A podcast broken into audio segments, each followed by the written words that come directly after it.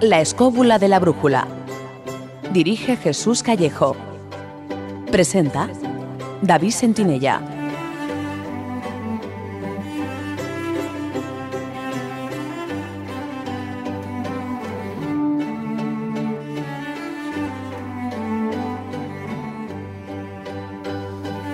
Buenas noches amigos, ¿qué tal estáis? Desde los estudios de Radio 4G os damos la bienvenida a una nueva edición de La Escóbula de la Brújula, una edición en la que vamos a hablar de un personaje especial.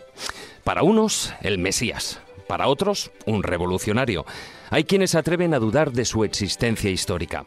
Para otros muchos, cientos de millones en todo el mundo, se trata, sin lugar a dudas, del Hijo de Dios. Me estoy refiriendo, evidentemente, a Jesús de Nazaret. Sobre su figura y su importancia histórica y religiosa se han escrito miles de libros. Pero hoy vamos a indagar en el otro Jesús, sobre su persona, su familia, sobre los años de su vida oculta, sobre su relación con las mujeres. ¿Cuánto hay de mito y cuánto de realidad?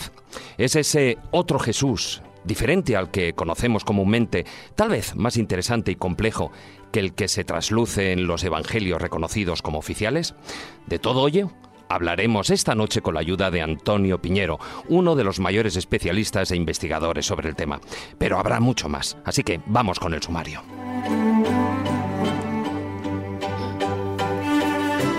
Con el zurrón del caminante seguiremos los pasos que casi 40 años atrás iniciara el investigador y escritor Andreas Faber-Kaiser y nos iremos hasta Srinagar, en Cachemira, donde algunos aseguran que se encuentra la verdadera tumba de Jesús de Nazaret.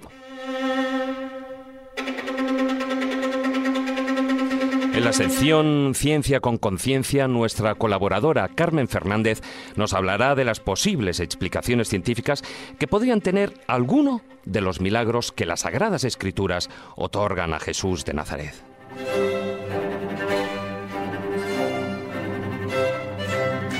Y finalmente daremos paso a un amplio filandón en el que profundizaremos sobre los aspectos más desconocidos de la vida de Jesús, el Nazareno. Todo ello será posible con la ayuda de Álvaro Calero en la parte técnica, que nos acompañará durante estas dos horas de misterios históricos que tenemos por delante. Un día más os recordamos la dirección de nuestra página web, laescobula.com, y también nos podéis seguir en las redes sociales. En Twitter, nuestro perfil es arroba laescóbula7 y en Facebook, nuestro grupo oficial, La Escóbula de la Brújula. Y sin más demora, despegamos con nuestra particular escóbula voladora en un increíble viaje al pasado para conocer la realidad histórica de ese otro Jesús de Nazaret. ¿Nos acompañáis? Pues comenzamos. Historia, leyendas, misterio, lugares mágicos. La escóbula de la brújula.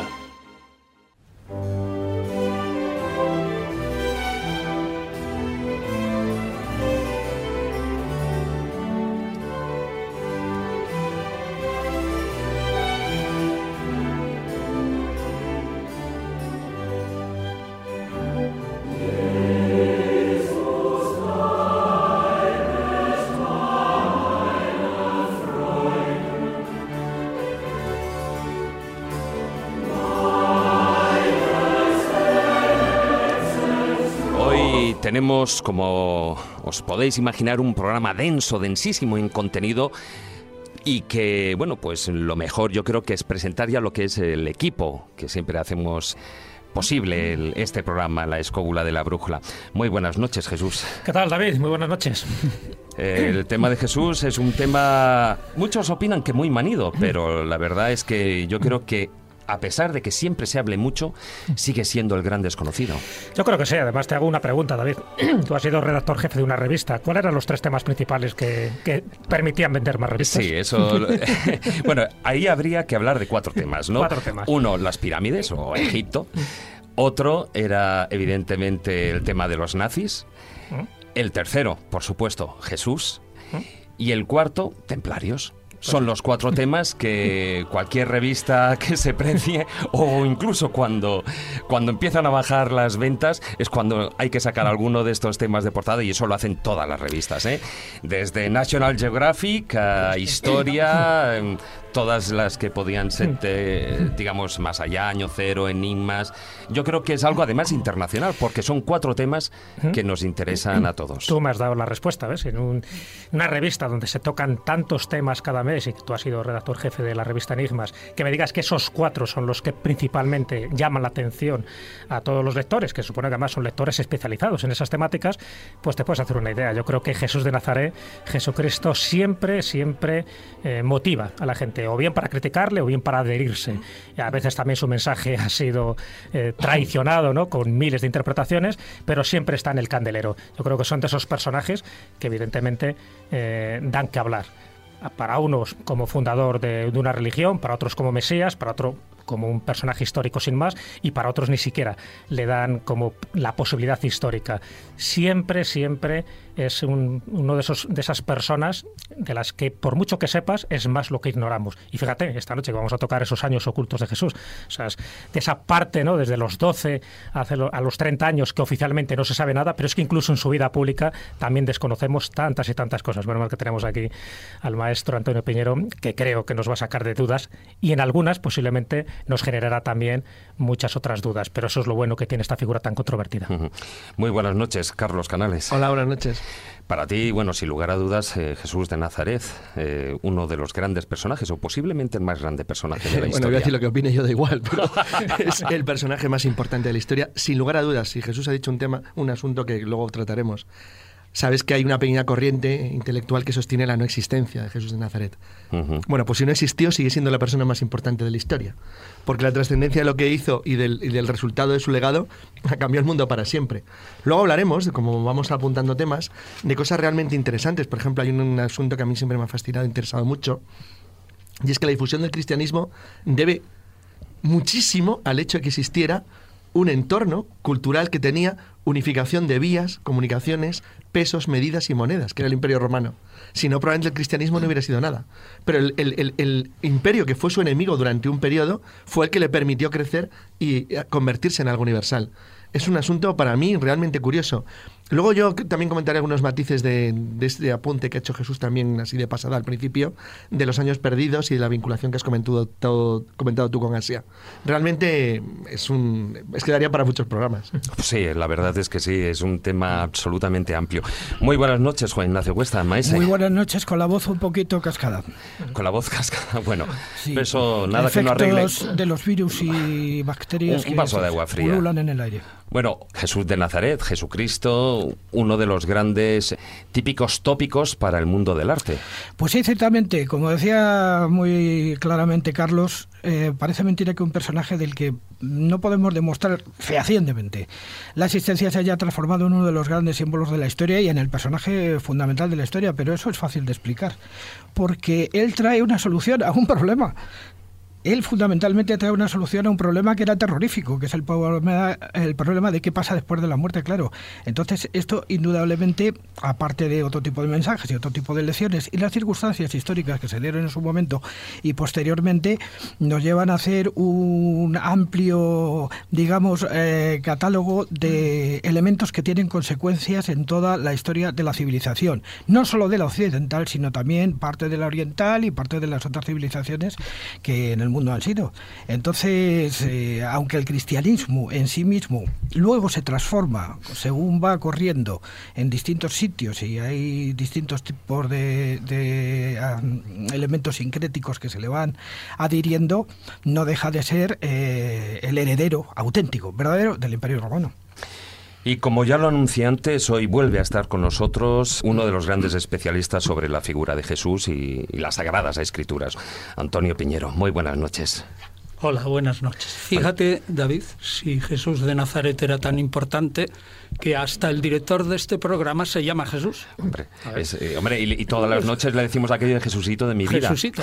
Y cuidado, ¿eh? soy el hijo de Dios, pero en sentido amplio todos somos hijos de Dios. Así que yo, con más razón, porque por alguna razón me llamaron Jesús, fíjate que es un nombre que fuera de España, cuando yo he hecho los viajes, cuando me preguntan cómo te llamas, les parece algo sacrílego. ¿Cómo que te puedes llamar Jesús? Eres el mismo nombre del fundador de, una religión. Digo, sí, así, se llamaba mi padre, así me llamo yo. Y tengo que tiene, tiene la historia.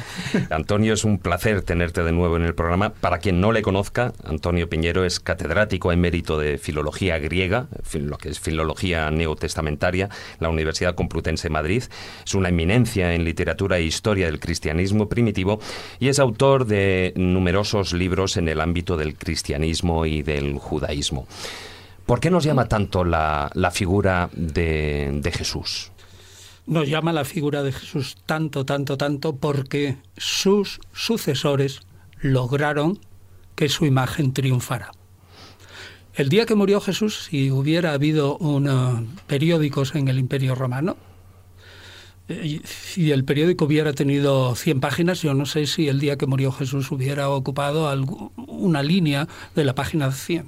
Lo dudo pero realmente los sucesores, en un momento muy oportuno de la historia, con un instrumento que era el imperio muy oportuno de la historia, con una ideología de venta muy bien pensada, aunque fuera semiconsciente, hicieron de un Mesías judío invendible, en principio, para el mundo.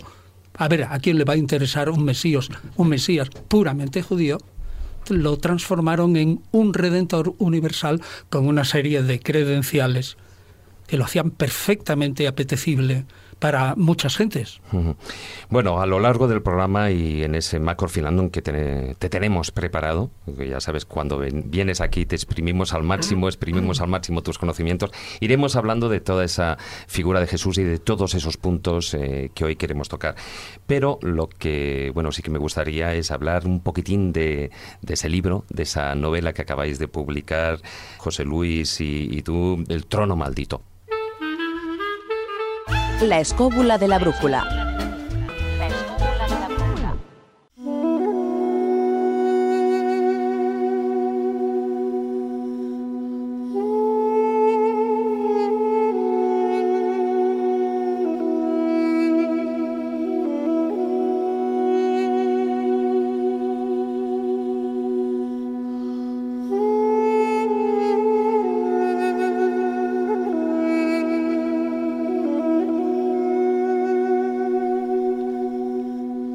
Una de las etapas históricas más apasionantes, un momento clave para la humanidad, es el de los orígenes del cristianismo. Es en esa época en la que transcurre la acción de El trono maldito, una novela de José Luis Corral y Antonio Piñero, con una trama apasionante, repleta de intrigas, venganzas, amores imposibles y bajas pasiones.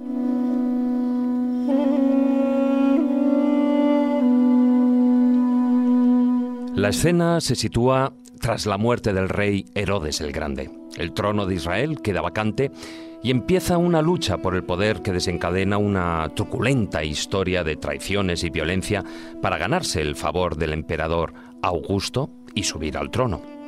Pero en medio de esa vorágine aparece un personaje especial, Jesús de Nazaret, un predicador que revoluciona al pueblo judío con sus sermones en los que cuestiona los planes del emperador romano y de la casta sacerdotal judía. Por eso, uno y otros intentarán acabar a toda costa con ese rebelde.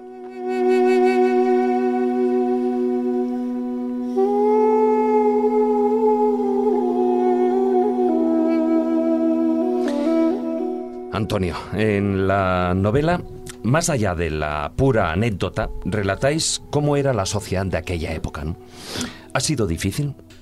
No, yo creo sinceramente que no, porque tenemos bastantes instrumentos. pero yo te diría primero que por qué nos dedicamos en una novela que en el centro tiene sin duda a Jesús a relatar también la sociedad y el espacio en el que... Yo creo que esto es interesante porque si cualquiera, cualquiera, ¿eh? por muy genial que sea, intenta hacer una novela de 560 o 570 páginas sobre Jesús, resulta un rollo monumental. Es decir, no hay manera de aguantar una novela sobre Jesús de Nazaret tantas páginas. Ahora bien, si resulta que eh, lo describes en el entorno, que es la sociedad que tú dices, que es el Israel del siglo I y además el Israel en el Mediterráneo oriental, una parte muy importante del Imperio Romano, empiezas a, formar, digamos, el, el escenario en el que sitúas al personaje y una vez que sitúas al personaje ahí encaja la mar de bien y en no demasiadas páginas puedes presentar a la gente una imagen de Jesús que no suele aparecer en los sermones, porque solamente aparece en los sermones el aspecto del Jesús religioso. Claro, porque la novela eh, sitúa, se sitúa en una época, bueno, verdaderamente convulsa, en la que Roma ejerce casi hasta con mano de hierro, podríamos decir, una influencia y, y su poder. Pero, ¿cómo era esa realidad social y política que vivía Israel, el pueblo de Israel? Israel ha sido siempre, y sobre todo después de la vuelta del exilio de Babilonia, es decir, cuando vinieron los neobabilonios, liquidaron a, Jerusalén por primera vez, 589 a.C., están la superestructura en Babilonia durante mucho tiempo, luego vuelven y caen en la cuenta que tienen que reconstruir un país, pero que están no, no bajo la mano férrea de Roma, sino de otra mano igualmente férrea, la del imperio persa. Y cuando se liberan de la mano del imperio persa, aproximadamente 200 años más tarde, le cae la mano de los sucesores de Alejandro Magno. 130 años bajo la mano dura de los faraones, entre comillas, que son Vienen los 130 años, parece que se van a liberar y le caen 70 años en la mano de otros sucesores de generales de Alejandro Magno, que son los Seleucidas. Y cuando ya parece realmente que se van a liberar y dicen, estupendo, tenemos aquí ahora una monarquía que es nuestra, la de los asmoneos o macabeos, que es lo mismo. Y, pero pasa un tiempo y ya, con Simón, que era el hermano de Judas Macabeo, lo primero que hace este señor es apoderarse del sumo sacerdocio. Y entonces, a un señor que no era ni, eh, ni descendiente de David, ni tampoco descendiente de Sadoc, y se apodera del sumo sacerdocio. Eso le cae, vamos, sí que se cae eh, eh, todo el sombrajo, se hunde, los piadosos del país, que son los que manejan al pueblo, empiezan a angustiarse y y se dan cuenta que esos macabeos les están oprimiendo exactamente igual. Y para colmo, y ya con esto apuntamos a la época de Jesús, resulta que hacia el 40 antes de Cristo aparece un idumeo, es decir, un judío de segunda clase cuya madre era árabe, que era Nabatea, que era hijo de Idumeo, se apodera del trono de Judea y los machaca totalmente, tanto por sí mismo como indirectamente bajo Roma. Entonces, ¿qué hace ese país? durante esos 200, 300 o 400 años diciendo somos un país pequeño, necesitamos la liberación y empiezan a ansiar de una manera tremenda esa liberación. Ese es el ambiente. Sí, pero ahí hay una serie de movimientos independentistas de los judíos. ¿Eran relevantes? ¿Eran relevantes? ¿Tenían importancia? ¿Peso? desde el momento en que nace Jesús, se producen hasta el año 60 66 aproximadamente, 11 ¿eh? movimientos relevantes que acaban con muertes al menos de 3 a 4 mil personas pasadas por la espada por los romanos. Es decir, si en 66 años hay por lo menos 11 movimientos relevantes, pues ya me dirás tú. ¿Todos de celotes o de alguna otra facción? Eh, celotes, quiero decir, celadores de la ley, gente que está dispuesto a dar la vida por la ley, pero también, y esto es lo importante, si otros no lo cumplen, Fijaos, ¿eh? qué parecido ahora con el Estado Islámico. Si otros no lo cumplen, haremos que la cumplan por la fuerza. Muy semítico, por cierto. Totalmente. Pero iba a comentar un, pequeño detalle que es un matiz importante. Em, lo que hace grande al cristianismo a la muerte de Jesús, de Jesucristo, es que eh, va contracorriente, es una ideología totalmente diferente. Luego hablamos de la, de la, de la posible imagina, imaginería nacionalista judía en torno a Jesucristo, pero hay una cosa muy curiosa. Los judíos mantienen, tienen, es un mérito notable, mantienen su personalidad viva a pesar de los gobiernos helenísticos durante generaciones y generaciones, sin perder su conciencia de pueblo. Desunidos, con sus facciones, con muchos grupos, pero lo mantienen. Pero hay algo muy notable, y es que cuando de verdad se produce lo que ellos buscan, un mesías militar y guerrero que les pueda llevar a enfrentarse a los romanos, que es Simón Bargiora, unos años después de la muerte de Cristo, y para que hablar luego Simón Bar el desastre es total total. Cuando se enfrentan realmente a Roma en una guerra abierta porque quieren realmente crear un Estado judío propio, Roma se da cuenta que no puede permitirse el lujo de perder uno de los elementos esenciales de la frontera con Partia y las comunicaciones entre Egipto y Siria, con lo cual decide que se acabó, que eso no lo va a consentir bajo ningún concepto. Y cuando cae Masada, y luego toman Jerusalén, bueno, al revés, primero toman Jerusalén y luego queda Masada y la rebelión es aniquilada, entonces se ve la verdadera dimensión de lo que es la fuerza del poder romano. Porque los romanos, que son un pueblo bastante brutal como todos los de su época, fueron en Judea, en tanto el reino existió, y Herodes era muy malo, y los romanos, hasta la nobleza romana se ría de él, luego hablaremos de eso porque era un tipo realmente desagradable, del que era difícil ser familiar porque te liquidaba, pues realmente eh, fueron durante un tiempo un, un poder relativamente tolerante, en tanto no les molestaran demasiado. El imperio romano fue tolerante en no religión. les molestaban mucho. En religión, absolutamente con todo. Claro. Y dentro de, algo en la política y en Pero la sociedad. fíjate cuando de repente, eso, a la muerte de Jesús, Simón Barguera se convierte en una amenaza para las comunicaciones romanas entre Siria y Egipto. Se acabó. O sea, no lo consienten en absoluto. Entonces, realmente Jesús nace en un momento muy complicado en un, en un punto muy complicado y en un sitio muy difícil. Y lo sorprendente es cómo pudo tener un mensaje que iba tan en contra de lo que era el uso social normal de cualquier pueblo de la época, igualdad entre las personas, todos tenemos derechos, una cosa rarísima, paz y amor y hermandad. Ya, ya, un momento, un momento, un momento, un momento, que eso es un poco de tópico. Ya, ya lo sé, ya lo sé. Eso es un poco de tópico y ahí hay mucho que El mensaje base del cristianismo sí es ese luego. Pero no distingue entre el mensaje del cristianismo que se forma después de la muerte de Jesús y, lo que es la imagen reconstruida. Claro, porque la utilización, la utilización política por parte de los grupos que estaban muy enfrentados, que eso está muy divertido la vida de Brian, porque es que es así. O sea, que todos discuten entre ellos, que realmente 45.000 grupos, que luego es lo que les hace tan débiles a la hora de enfrentarse al final a Roma. Porque Roma aplasta a la región judía en el año 70 gracias a que tiene un núcleo de gente que no apoyan a Simón Barguera. Pero es que si Jesús hubiera sido un líder político y hubiera tenido éxito, le hubiera pasado lo mismo. Porque de hecho, a pesar de, que Roma influye en el final, eso lo podemos luego discutir y hablar, hay un fuerte componente de judíos que se oponen a él. Y por aparte de que tenga seguidores. Y eso es decisivo, porque como cada movimiento podía ser la base o el núcleo de un poder independiente de algún tipo, a los propios romanos, como antes a los, a los reyes helenistas, eh, a los sucesores de, Alejandro, les interesaba mantener, bueno, pues mira, cuanto más grupúsculos haya, mejor, más se pegan entre ellos y menos nos molestan. Vale, pero lo que sí queremos decir... Mm que eh, para que la gente no se entienda que cuando nace Jesús y se enmarca en eso, lo que hay es un sentimiento tremendo de opresión.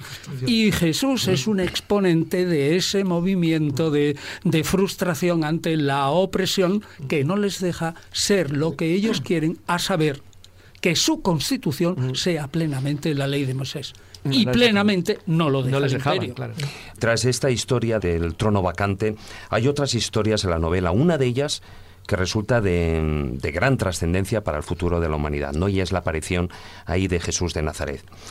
Hoy en día lo vemos así por la perspectiva que nos otorga el tiempo, ¿no? Pero ¿cómo se vivió en aquella época? ¿Se le dio tanta importancia como le damos eh, ahora nosotros? ¿Habría sido por decirlo de un modo, un hecho noticiable en unos hipotéticos periódicos de la época? De ningún modo de ningún modo. Y la prueba lo tenemos es que en esa, en esa digamos, reata de gente, esos 11 levantamientos que aparecen en la obra de Flavio Josefo desde la muerte de Herodes el Grande hasta el año 66, que son 11 y, y alguno más, ¿eh? resulta que Jesús aparece ahí, pues nombrado un momento pero nombrado sin, ninguna, sin darle ninguna trascendencia ni importancia respecto a los demás. Pero sí una cosa muy importante. El testimonio de Flavio Josefo está eh, poniendo a Jesús en una retaíla de personajes catastróficos para el pueblo judío. Es decir, de alguna manera, según Flavio Josefo, el mensaje que predicaba a Jesús a su pueblo contribuyó notablemente a que ese pueblo llegara a esa catástrofe de la que hablaba Carlos antes. ¿Eh? Luego hay que enfocar a Jesús también desde esa perspectiva tremenda. Eh, Antonio, cuando empiezas la novela, automáticamente empiezas pues hablando del fallecimiento de Herodes a los 70 años de edad, después de 37 de reinado. Ese rey de Judea, pues tan odiado ¿no? por tanta gente. Pero mencionas una cosa que posiblemente al lector le llame la atención nada más empezar, y es que muere en el año menos cuatro. Sí. ¿Qué quiere decir? ¿Que la cronología de Jesús es totalmente errónea? Sí. Totalmente errónea, lo sabemos hace mucho tiempo. Pero la novedad es que probablemente es errónea de un modo voluntario. El responsable de esa cronología es un monje, un pequeño monje, Dionisio el Exiguo, el pequeño. Por eso le llaman el exiguo. Claro. Pero era también de conocimientos exiguo. No, no, no, no, no, tenía muchos conocimientos. Lo que pasa que no es lo mismo, en mi opinión, y yo creo que esta es la clave. Yo creo que él llegó a la idea, claramente, de que eh, Jesús había nacido en el año 748, 748 de la fundación de Roma. Pero dice, jo, menudo, no, menudo número. Es un número que solo tiene bueno el 7. Pero si él nace en el 754, fijaos una cosa, Uno más Roma. el 7, el 7 ya es el número perfecto y el 54 es dos veces el 27 y el 27 es el número del alma del mundo, según el Timeo de Platón. Y Dionisio le sigo, eso lo sabía perfectamente. Y en mi opinión y en el de otros, cuando él se equivoca, entre comillas, hace nacer a Jesús en el año 754, ¿eh? y entonces eso... Y eso que lo que acaba de contar ahora, el resto de la humanidad no teníamos ni idea, ¿eh? Ya, Pero de todas formas, esfuerzo. entonces eh, la fecha, digamos, que sería del nacimiento de Jesús, que sería entre el, el séptimo y el sexto antes de Cristo. Sí, por ahí. Tampoco lo podemos saber. Solamente tenemos un indicio doble. Lucas al principio de su evangelio, Mateo al principio de, de su evangelio, entre muchas disparidades y contradicciones, sí que coinciden en un dato importante. Y es que Jesús nació antes de morirse Herodes el Grande. Y como sabemos exactamente cuándo se murió Herodes el Grande, y ya lo habéis dicho aquí, es decir, en- ahora en el 4 antes de Cristo, luego Jesús nació cinco Unos o seis- años antes. unos años, cinco o seis. Oye, y eso era muy importante. Cuando aquí estaba todo el mundo diciendo, ay, en el año 2000, ¿os acordáis que se nos explotan los ordenadores? Ya y había todo pasado el eso? 2000 hace Había pasado el tiempo. 2000 hacía cinco Y- años. Y ha pasado el 2012 y nada. Y no ha pasado nada. Aparte de otros ajustes que ha habido posteriormente. De todas maneras, quisiera matizar una cosa que ha dicho antes David con respecto a la publicidad, a esto que hablamos de una línea en un periódico de la época. La teatralidad. Mm, Voy a decir a lo mejor una herejía, Antonio. A ver. La teatralidad con la que se ha tratado el tema de la pasión posteriormente, a partir del año 400, eso es una teatralidad y, y quizá un poquito excesivamente forzada. ¿eh?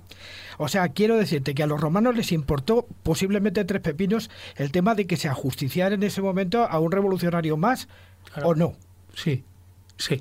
O sea, que toda esa Pero teatralidad es probablemente ya- lo, no, pero esa teatralidad, en parte, y esta es mi hipótesis en la verdadera historia de la pasión, que es otro libro que anda por ahí, es que esa teatralidad también está eh, fomentada por los evangelistas. Yo soy de la hipótesis que la historia de la pasión debió de durar aproximadamente seis meses, pero que los evangelistas lo comprimieron muy astutamente. Eso era justo lo que quería decir. Lo comprimieron siguiendo un modelo previo en una semana, con una unidad de lugar, de tiempo y de acción conforme a los cánones clásicos. Ahora bien, que eh, la muerte de Jesús debió de acontecer cerca de la Pascua, eso es seguro.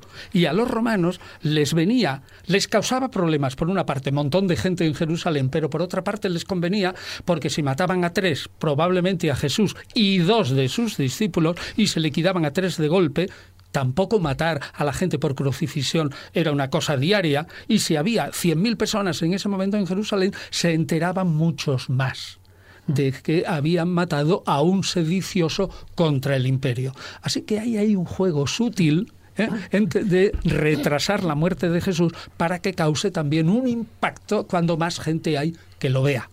Claro, pero se supone que es reinando Tiberio. Sí, claro. Entonces, está claro que mucho en Roma no debió llegar, porque no lo recoge, por ejemplo, Claudio en, en sus obras. Que, que, que Claudio el emperador, no tenemos, no, será. Eh, Te, te refieres a Tácito? Ah, bueno, me A refiero a cualquier escritor de la época. Sí, o, o Suetonio. No, no lo recoge. Yo creo que la muerte eh, en una provincia tan turbulenta de tres personas eh, cerca, eh, yo creo que no debió ser muy importante, aunque insisto en que matar a tres y además crucificados no era una cosa de todos los días. De ahí podemos decir, como preguntan algunos, ¿es que acaso Poncio Pilato no envió esas actas de ese juicio, juicio extraordinario fuera, o sea, un juicio rápido y sumario, ¿no lo envió a Roma? La respuesta es probablemente sí, pero esas actas se han perdido irremisiblemente. ¿Por qué? Pues porque había muchas y ese personaje, como hemos dicho aquí, era irremisiblemente pequeño en conjunto. Una pregunta muy concreta, Antonio. En aquella época nos situamos justo en ese momento de Herodes. Para ti, ¿quién tendría más carisma de estos cuatro personajes que te voy a citar? ¿Barrabás, Juan el Bautista, Simón el Mago o Jesucristo? carisma personal. Parece ser que el que arrastró más gente, yo dudaría, fue o Juan Bautista o Jesús, uno de los dos, porque si no, no aparecerían. Si hubiera tenido mucho arrastre de personajes. Eh, Simón el Mago no, porque es posterior, probablemente a lo mejor. Bueno, decían que era coetáneo durante unos años, por lo menos. y que hacía además verdaderos prodigios, que posiblemente fuera prestigitación. Probablemente, pero yo digo que es, es posterior, tal como aparece a la muerte de Jesús, y realmente eh, eh, Flavio Josefo no lo tiene en cuenta a Simón el Mago, para nada tampoco tiene en cuenta a Barrabás ni aparece por ninguna parte. Luego podemos dudar entre Juan Bautista y Jesús. Está claro que Jesús, aunque fuera un poco, sí les preocupó mínimamente porque podía ser el detonante de un futuro grupo mayor, que eso es, los romanos estaban atentos. Y los y, bueno, era algo que Pero Juan Bautista igual. Igual, exactamente igual, efectivamente, porque fíjate, Simón Barguera le sorprende de golpe. O sea, saben que hay un movimiento parecido y de repente fíjate con lo que se encuentran unos años después, con lo cual los romanos son los tipos inteligentes y sabían que podía ser el núcleo de una masa de seguidores notables si no tenían cuidado. Lo que ha dicho, lo que ha dicho Antonio es fundamental. Si se cargan algo, de raíz, intentan romperlo desde el principio. Pero tenemos una duda, Carlos, tenemos una duda. Y la duda aquí, en este punto, es que los romanos se cargaron al jefe y dos cabecillas. Y sin embargo a los otros los dejan así. Es decir, que debió ser un movimiento intermedio. Y por eso yo decía que a pesar de la importancia que tiene para nosotros Jesús, dudo quién levantó más expectativas. Juan Bautista o Jesús. Pero también alguien me podría decir, también, también, se, lo también se lo cargaron a él solo porque Flavio Josefo no cuenta que se cargaran a sus sucesores. Así que gana, gana Jesús, porque a Jesús se lo cargan junto con dos discípulos y sin embargo a Juan Bautista se lo cargan solo. Luego, Jesús.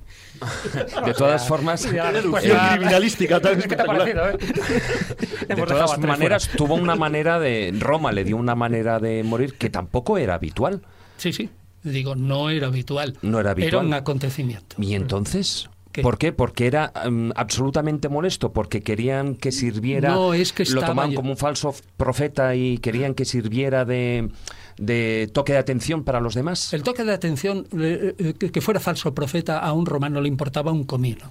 Lo único que le importaba a un romano es que fuera alguien que pusiera en duda la estabilidad del imperio y que pusiera en duda el dominio de Tiberio sobre Palestina. Porque si él se proclama rey de los judíos, naturalmente en su reino ya no es rey Tiberio. Por lo tanto, lo que, eh, ¿por qué le pusieron esa muerte en cruz? Porque ya estaba casi predeterminada para todos aquellos que fueran sediciosos contra la majestad del emperador. Es decir, su delito es delito de lesa herida de la majestad herida de Tiberio. Y por lo tanto era un individuo fundamentalmente eh, de carácter político sedicioso. Y peligroso, exactamente por sedición. Sabes que cuando se consulta o se va a algunas catedrales, algunos santuarios, te encuentras con reliquias de santos inocentes. Sí y a Herodes se le asocia como el matarife de esos santos inocentes, pues eso. Pues, no, se le asocia, fue Mateo el que lo asoció. Claro, bueno, asocia. El evangelista Mateo. Con lo cual indica, si eso fuera verdad, la poca inteligencia que tenía este hombre, ¿no? Que se prefiere cargarse a todos en lugar de cargarse a uno que sabía dónde estaba. Pero si los emperadores romanos decían que lo más peligroso del mundo era ser pariente de Herodes. no, está claro. Era terrible. ¿Qué hay de verdad, qué hay de mentira en esa tradición? No, probablemente eso es una leyenda. Parece imposible que una leyenda de tal calibre, ten en cuenta que Belén es la ciudad de David, que de alguna manera Herodes quería asentarse en la memoria del pueblo como un descendiente de David, aunque sea legitimado por los hechos, había conseguido un reino tan grande como el de David cómo un señor que era muy político inteligentemente, aunque sea cruel, se iba a cargar en la ciudad de David a todos los niños de dos años para abajo. Es que eso es imposible. Y el segundo argumento es que conocemos de la historia antigua, de los más personajes que conocemos, son los últimos tiempos y los últimos días de Herodes. Un hecho de tal monumental crueldad jamás se le habría escapado Hombre, está claro, en mi ciudad no se matan, no se matan a niños, eso está claro. Con lo cual eso tiene dos consecuencias. Primero, que hay que aligerar de reliquias algunas catedrales, ¿no? Los santos inocentes, igual que las 11.000 vírgenes de Santa Úrsula, habrá que ir quitándolas. Y por otra parte, el 28 de diciembre habrá que celebrarlo en otro momento, ¿no? Pues fíjate, es lo mismo que a mí me pasó una vez que yo di una conferencia en Jerez y alguien me preguntó, eh, fíjate que son muy amantes de las cofradías, eh, y me preguntó a alguien, bueno, pero usted, en último término, después de que yo les hacía dudar y todo esto, ¿usted qué piensa de José de Arimatea? Y yo le dije, es un hombre de muy dudosa historicidad. y probablemente no existió. Y salta uno en la conferencia después y dice, niño, quita del paso a José de Arimatea, menos peso para los... bueno, y me gustaría mm, tocar, luego hablaremos de, la relación también de Jesús y las mujeres, pero en el libro, en el trono maldito, plasmáis eh, muy bien esa influencia de la mujer en la esfera sociopolítica. ¿Tenía realmente digamos, la importancia como para ocupar cargos o era esa, esa influencia era más de, mujer a, los maridos que eran los que realmente... No tenían ninguna importancia para ocupar cargos y de hecho no la ocupaban. Lo que pasa es que eran mujeres de la alta sociedad y de la corte y sabían muy bien manipular no solo a sus maridos y a todo el entorno. Es decir, eran grandes sobornadoras, eran a veces envenenadoras, como sabemos, o por lo menos eso lo dice Suetonio y lo dice Tácito de Libia. Y se sobreentiende que Salomé, la hermana de, Herodes el Grande, no era tampoco una hermanita de la caridad y que probablemente se llevó por delante a algunos, entre ellos a un primer esposo suyo, delatándolo. Por lo tanto, no ocupaban ningún cargo pero cuando en la novela El trono maldito salen las historias de las mujeres que tienen una importancia fundamental, no nos lo estamos inventando José Luis Corral y yo, sino que realmente lo hemos tomado de Flavio Josefo. Es decir, que estamos repitiendo, hombre, él lo pone eh, delgadamente, es decir, pone una frasecita aquí y allá, pero te da la pista para que de una manera novelística lo amplíes sin ser infiel. Sin ser infiel, ¿eh? Yo quisiera mm, decirle a los oyentes de esta noche que, eh, aunque esto sea una novela, El trono maldito, les puedo asegurar que está conforme a los cánones históricos que marca fundamentalmente Flavio Josefo y que es un Flavio Josefo con gracia. ¿eh? O sea, que está, que está bien contado y Flavio es menos rollo que Flavio Josefo y entonces un poquito más amplificado, pero todo lo que se dice en el fondo, todo es histórico. Por eso digo, el que se lea la novela sale viendo Israel mm, de esa época con otros ojos. También se dudó durante un tiempo que incluso la, historicidad de Herodes, ¿no? Pero hace unos cuantos años, como bien sabes, se encontró la tumba de Herodes, el Herodium, ese palacio, fortaleza que está a unos 15 kilómetros al sur de Jerusalén. Y aunque no se han encontrado los huesos, parece que todas las indicaciones indican de que... No se han encontrado los huesos porque casi seguro que fue la tumba expoliada. Claro, sí, sobre todo en los años 66 y 72 de nuestra era, precisamente con estas rebeliones que tú haces. Pero que sí queda claro que allí estuvo enterrado tanto Herodes como su esposa como su nuera, parece ser, y más gente es, cierto. Es cierto. Sí, totalmente cierto. Hombre, y lo que me extraña es que digas que haya gente que dude de la existencia de Herodes, porque es que está en los anales romanos. está muy documentado. y tan documentado que yo estoy, absolutamente asombrado. Hay gente de verdad que duda de la existencia de Herodes. En el momento que se duda ya de la existencia de Jesús en aquella época, hay muchas personas que empezaron a dudar de todo, de todo el conglomerado que había, pues diciendo que eran Hay mucha documentación clásica. No, no, evidentemente, pero también se ha dudado de Caifás hasta que se encontró también la tumba no hace demasiado. Sí, tú sabes. Probable. probable, o la tumba. probable tumba de Caifás, bueno, para todo lo indica, por lo menos la inscripción o la epigrafía lo decía. Pero bueno, que es cierto que son como pequeños eslabones arqueológicos que van confirmando la veracidad de muchas de las cosas que se dice en los evangelios, a pesar de que hay otras que son simbólicas o que están tomadas o que de son tradiciones. claramente legendarias. Pero si me permitís una cosa, porque habéis hablado de a propósito de que todavía existen obras sesudas sobre la no existencia de Jesús, yo estoy convencido de a mí me da igual, ¿eh? teóricamente, es decir, si no hubiera existido yo lo diría, porque todos conocéis que yo soy muy escéptico, muy racionalista, muy agnóstico y que intento solamente que la gente vea y tenga acceso a los hechos y a lo que podemos saber, lógicamente. Yo digo, ¿por qué la gente no cae en la cuenta que la mayoría, la inmensa mayoría, el 100% de los que niegan la existencia de Jesús es porque no saben distinguir muy claramente, y hay que hacerlo, que en los evangelios hay dos referentes, dos personajes. Uno, uno, vamos a llamarle un rabino, un maestro de la ley de Galilea, totalmente fracasado pero aunque fuera un sanador y un exorcista, fracasó totalmente en imponer su idea al pueblo y ese hombre fue ejecutado. Y sobre ese personaje a partir de 40 años después, se le superpone la imagen de un Cristo celeste. Si tú a mí me preguntas, ¿existió Jesús más Cristo? Jesús Cristo, yo te diré, no existió. Un momentito, no existió. Pero si tú me dices, ¿existió el Jesús de la historia? ¿Qué inconveniente hay en que existiera?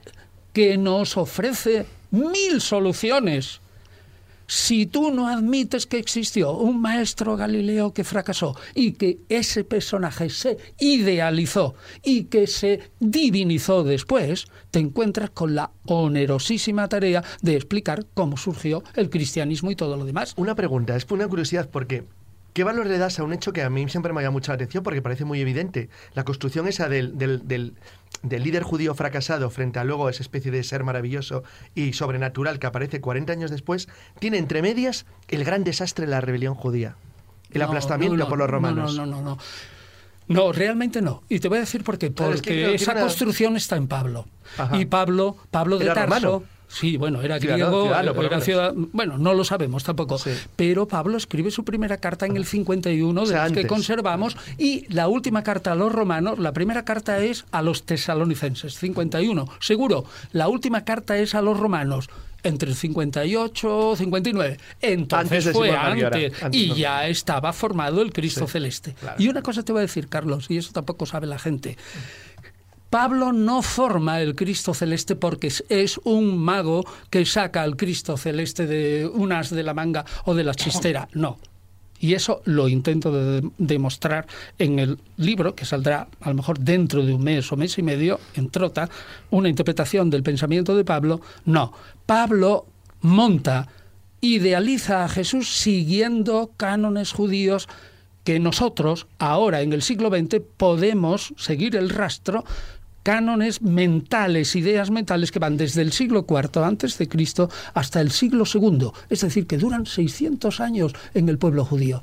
Es decir, que Pablo no diviniza a Jesús porque le da la gana y como le da la gana, que sigue unos cánones de pensamiento que otros personajes judíos divinizaron a otro personaje, por ejemplo, el, el profeta Enoch. Me gustaría cerrar esta, Eh, esta pero parte. resulta que Juan Ignacio decía que no, que no, que no, cuando, cuando yo decía, cuando decía que no, no se le ha oído en la radio esta noche, pero tú decías que no, cuando yo hacía esa división entre el rabino fracasado y el Cristo celestial. No, no, no, no, en absoluto. Estaba perfectamente, eh, estoy perfectamente, estaba pensando en el documento Q, entonces no, no, no, no estoy Vale. en contra. Decía que no a otras cosas, Ah, bueno, no bueno. a eso. No, no se atreve Juan Ignacio, por cierto. no, no se atreve. Bueno, eh, lo que sí Porque que, y sin, sin ánimo de reventar, bueno, evidentemente la historia está ahí y hay esa, do- por una parte, la historia real y por otra parte también esa parte histórica que, digamos, entre comillas, novelada, que vosotros creáis en el trono maldito. Pero sí que al final del libro dejáis entrever un trágico destino hacia todas las personas que han participado de una u otra manera en la muerte tanto de Juan Bautista como de Jesús de Nazaret. Está muy bien observado. Ahí, ahí podríamos hablar de un castigo divino. Bueno, yo no lo sé. A la verdad, yo no, no tengo ni idea Sí. si la divinidad se ocupó Dios de no te ha llamado por teléfono, ¿no? No, y no me lo dijo, ciertamente. Pero lo que sí es cierto que algo desde fuera parece que fuera algo así como la maldición de la pirámide, el cárter y este y tal. Todos los que encontraron a Tutankamón fueron cayendo uno detrás de otros, ¿no? Sí, la maldición del faraón. sí. Sí, bueno, pues ahora, ahora nos damos cuenta, claro, al leer la novela, que efectivamente todos los que fueron a la caza y captura de Juan Bautista y Jesús van cayendo uno detrás de otro. Pero es que fue así. Y eso explica perfectamente, como unido a que fueron cayendo uno detrás de otro, encima la, eh, la eh, guerra judía, catástrofe eh, de los judíos total, aniquilación de Jerusalén, quema del templo, dijeron los cristianos en el año 70 y 75, cuando se escribe el primer evangelio, se está cumpliendo todo, Jesús va a volver.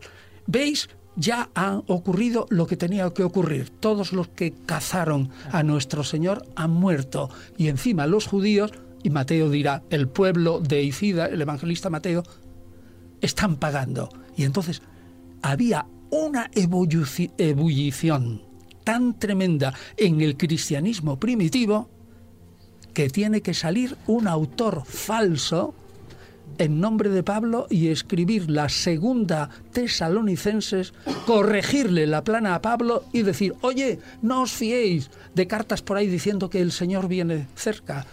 Y más tarde, primera Pedro y segundo Pedro que dicen, ni os fiéis, la, la venida de Jesús va a tardar mucho, que para Dios mil días son nada. Es, bueno, que un, día para él, pues son mil años. De ahí el milenarismo, ¿no? Cuando llega el año mil, dijeron, cuidado, que un día son mil años. Bien, total, que realmente tienes razón, David.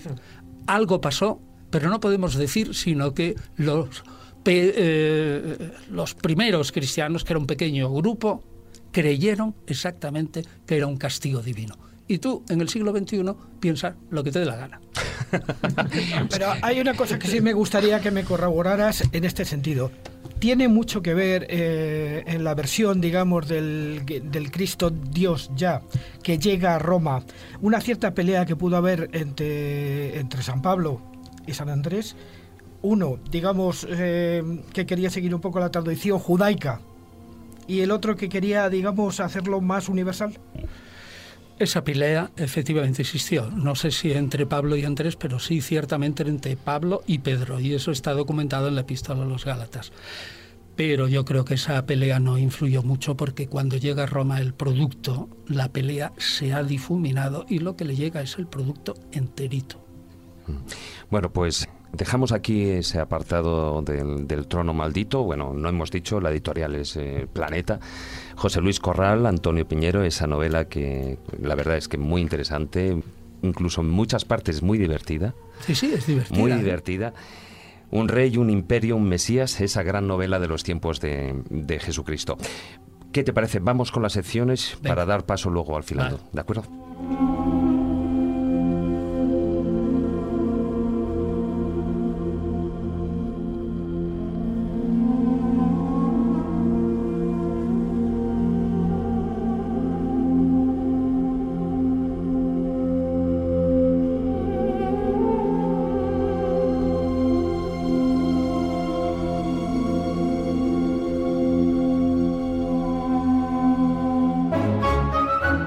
Escóbula de la brújula.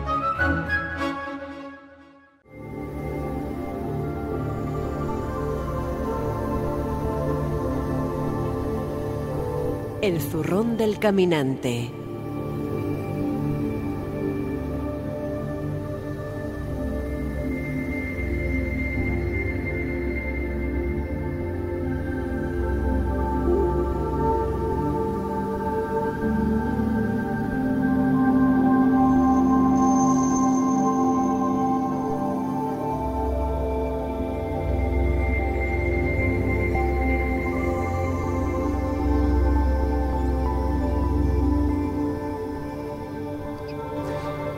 Continuamos en la escóbula de la brújula ahora con, esa sección, con el zorrón del caminante, una sección que me temo que va a ser polémica, porque apareció hace por allí en el año 1976 un libro donde se exponía esa posibilidad de que Jesús de Nazaret no hubiera muerto en la cruz, sino que una vez curado de esas heridas, pues hubiese seguido el rastro posiblemente de las tribus perdidas de Israel hasta Cachemira.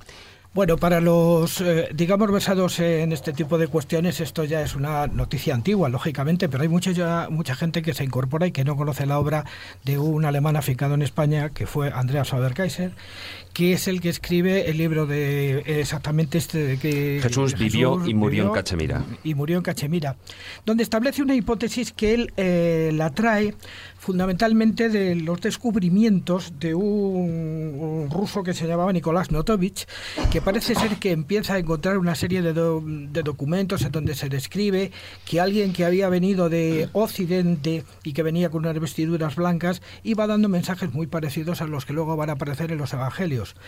Además, incluso encuentra eh, el acta de la creación del famoso INRI en la cruz de Cristo, el Jesus Nazareno Res Jodeorum, y entonces se establece la hipótesis siguiente, la hipótesis de que en esos años famosos en los cuales no sabemos nada de la historia de Jesucristo porque hay un vacío en los evangelios sobre este asunto, desde que era mm, pequeño hasta prácticamente los 30 años. Sí, de los él hubiera, a los 30, ¿no? Él hubiera emprendido, como se dice en algunos, el camino de Egipto o hubiera emprendido también el camino de lo que es la ruta de las especies, o la que luego posteriormente en el siglo XIX se llamó la ruta de la seda, y que hubiera llegado hasta Cachemira, en el límite entre la India y Pakistán, y que digamos que después de su muerte, una muerte, eh, digamos que se le pudo rescatar de esa muerte de alguna manera con algunos encuentros pócimos o vaya usted a saber, una vez curado, volvió a Cachemira y entonces siguió allí realizando su labor hasta su muerte.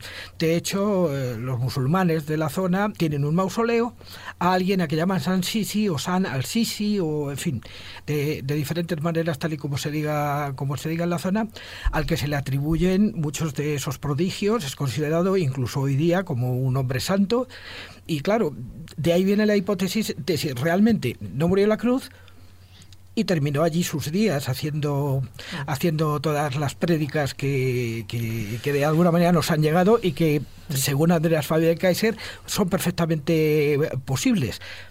Una hipótesis, lógicamente, que, que hay que cogerla pues, con, pinzas. Con pinzas. Sí, además es curioso, ¿no? Yo creo que el libro más polémico y posiblemente también más vendido de Andreas Faber-Kaiser, porque claro, se mete con la figura de Jesús, pero se mete desde el punto de vista más polémico posible. Es cierto que si la vida de Jesús la dividimos en cuatro etapas, la primera más o menos es conocida, ¿no? Que es desde que nace hasta la presentación del templo. A partir de ahí, esos 12, 13 años, se pierde su pista hasta los 30 años. Hay, hay mucha especulación. Nicolás Notovich habla de esos años perdidos de Jesús, que si pudo haber estado en Egipto, en la India, en Persia, etcétera. Luego está la otra parte pública, la más conocida, la que realmente se relata en los evangelios, tanto canónicos como apócrifos, y luego está la parte más heterodoxa, más casi casi conspiranoica, que es qué ocurre después de la resurrección. Algunos dicen que realmente nunca llega a morir y por lo tanto es una muerte fingida, incluso en el Corán se habla de que fue crucificado alguien que se parecía a Jesús, pero no realmente Jesús, y qué ocurrió con él. Y ahí se varía muchísimo, porque claro, encontrar la tumba de Jesús es de alguna forma negar también la resurrección. Entonces, yo he encontrado tumbas, eh, me refiero como teorías de tumbas, ¿no? tanto en, en Rennes le Chateau, cerca de Rennes le Chateau, en el Monte Cardo, como en Japón, como en Cachemira. Cada uno eh, arguyendo sus sus historias, sus leyendas, pero siempre con una base bastante endeble, porque de ser así, quiere decir, en el caso, por ejemplo, de Andrés Faber-Cayse, de esta tumba que estaría en el Renagar, en el Rozabal, dentro de Cachemira, pues claro, vivió prácticamente casi hasta los 100 años, casado, con hijos, en fin, una vida placentera y con su tumba allí, al lado. Y además, ya no solo eso, sino que eh, Santo Tomás, incluso la Virgen que la acompaña en este itinerario, que la Virgen moriría en el camino, su tumba dice que estaría en lo que actualmente es Pakistán, ¿no? en lo que era Murré, y que allí también hay gente que la va a adorar. Es decir, da un cambio tan radical a todo lo que conocemos del Nuevo Testamento que o te lo crees a pies juntillas como un dogma de fe o realmente alguien está interesado. Pero yo creo que en esta teoría falta algo, porque aquí estamos partiendo de unos documentos que eh, Notovich se encuentra en una lamasería la lamasería de Imis eh, de la región de la DAC y tal. Es donde aparecen estos documentos. Y si nosotros vamos y aparecen estos documentos que él fecha eh, pues en el siglo XVIII, por ahí. Sí, efectivamente. Pues imagínate, y, no pasó nada. Y nosotros sabemos hoy día perfectamente que en la época posterior a la aparición del cristianismo, en la parte donde había lamaserías, no había lamas ni había budistas, sino que había cristianos nestorianos. De todas maneras, a ver, estamos hablando de que eso estaría en, en Pakistán. No, es que lo del nestorianismo es muy hoy en día. Pero que es que es muy dudoso, porque el nestorianismo, primero, aunque es verdad que lo sabía, estaba más al norte, llegaban y se conoce bastante bien la aparición de la del, de los grupos nestorianos en la zona oriental del imperio del imperio sasánida. Yo no creo que tenga que tenga nada que ver con lo que cuenta Faber Kaiser Kaiser y Notovich bueno, abren una línea, Notovich abre una línea rara de lo que él cree que puede ser una historia real vinculada, como tú muy bien has dicho al principio, al comercio de la seda de las rutas de Oriente. Pero el, el historianismo sí se sabe cómo llega. Y está bastante bien documentado, porque llega hasta el siglo XIII. Claro. Bueno, aparte yo diría dos cosas. La primera, que eh, hay que juzgar en historia antigua las hipótesis, hay que juzgarlas eh, por su verosimilitud. Y yo no conozco a ni un solo personaje dentro de, del ámbito de los estudios, ya sean ateos, agnósticos o algo así, que eh, gaste ni una décima de segundo en considerar la obra de Faber-Cayse porque es absolutamente implausible. Segundo, Que Jesús murió totalmente, que Jesús murió es una cosa que no se puede negar por dos motivos. El primero porque los romanos mataban muy bien y sobre todo mataban muy bien eh, en el momento en que tenían que matar cuando tenían a 100.000 personas delante. Y tercero, la muerte de Jesús supuso un gravísimo problema teológico para los cristianos primitivos que tuvieron que devanarse los sesos y crear una teología para justificar la muerte nada menos que del Mesías que nadie la justificaría si esa muerte no hubiera ocurrido. Y por último, ¿Tú te crees que un individuo que ha ido a Egipto, que ha ido a Cachemira, que ha aprendido toda la filosofía oriental y que luego, por hipótesis, ha ido, ha vuelto, eh, antes de morir, tiene su vida pública y lanza todas sus soflamas? ¿Tú crees que es lógico que en todo lo que conservamos de él y conservamos cosas que son a, veces verdaderamente poco inteligibles, pero que encajan dentro de una mentalidad de un profeta apocalíptico semita, semita. ¿Tú crees que en todo lo que se puede conservar de él no hay ni una sola palabra ni de religión egipcia, ni de religión budista, ni de nada? Es todo puro Antiguo Testamento. Yo estoy absolutamente de acuerdo contigo en esto.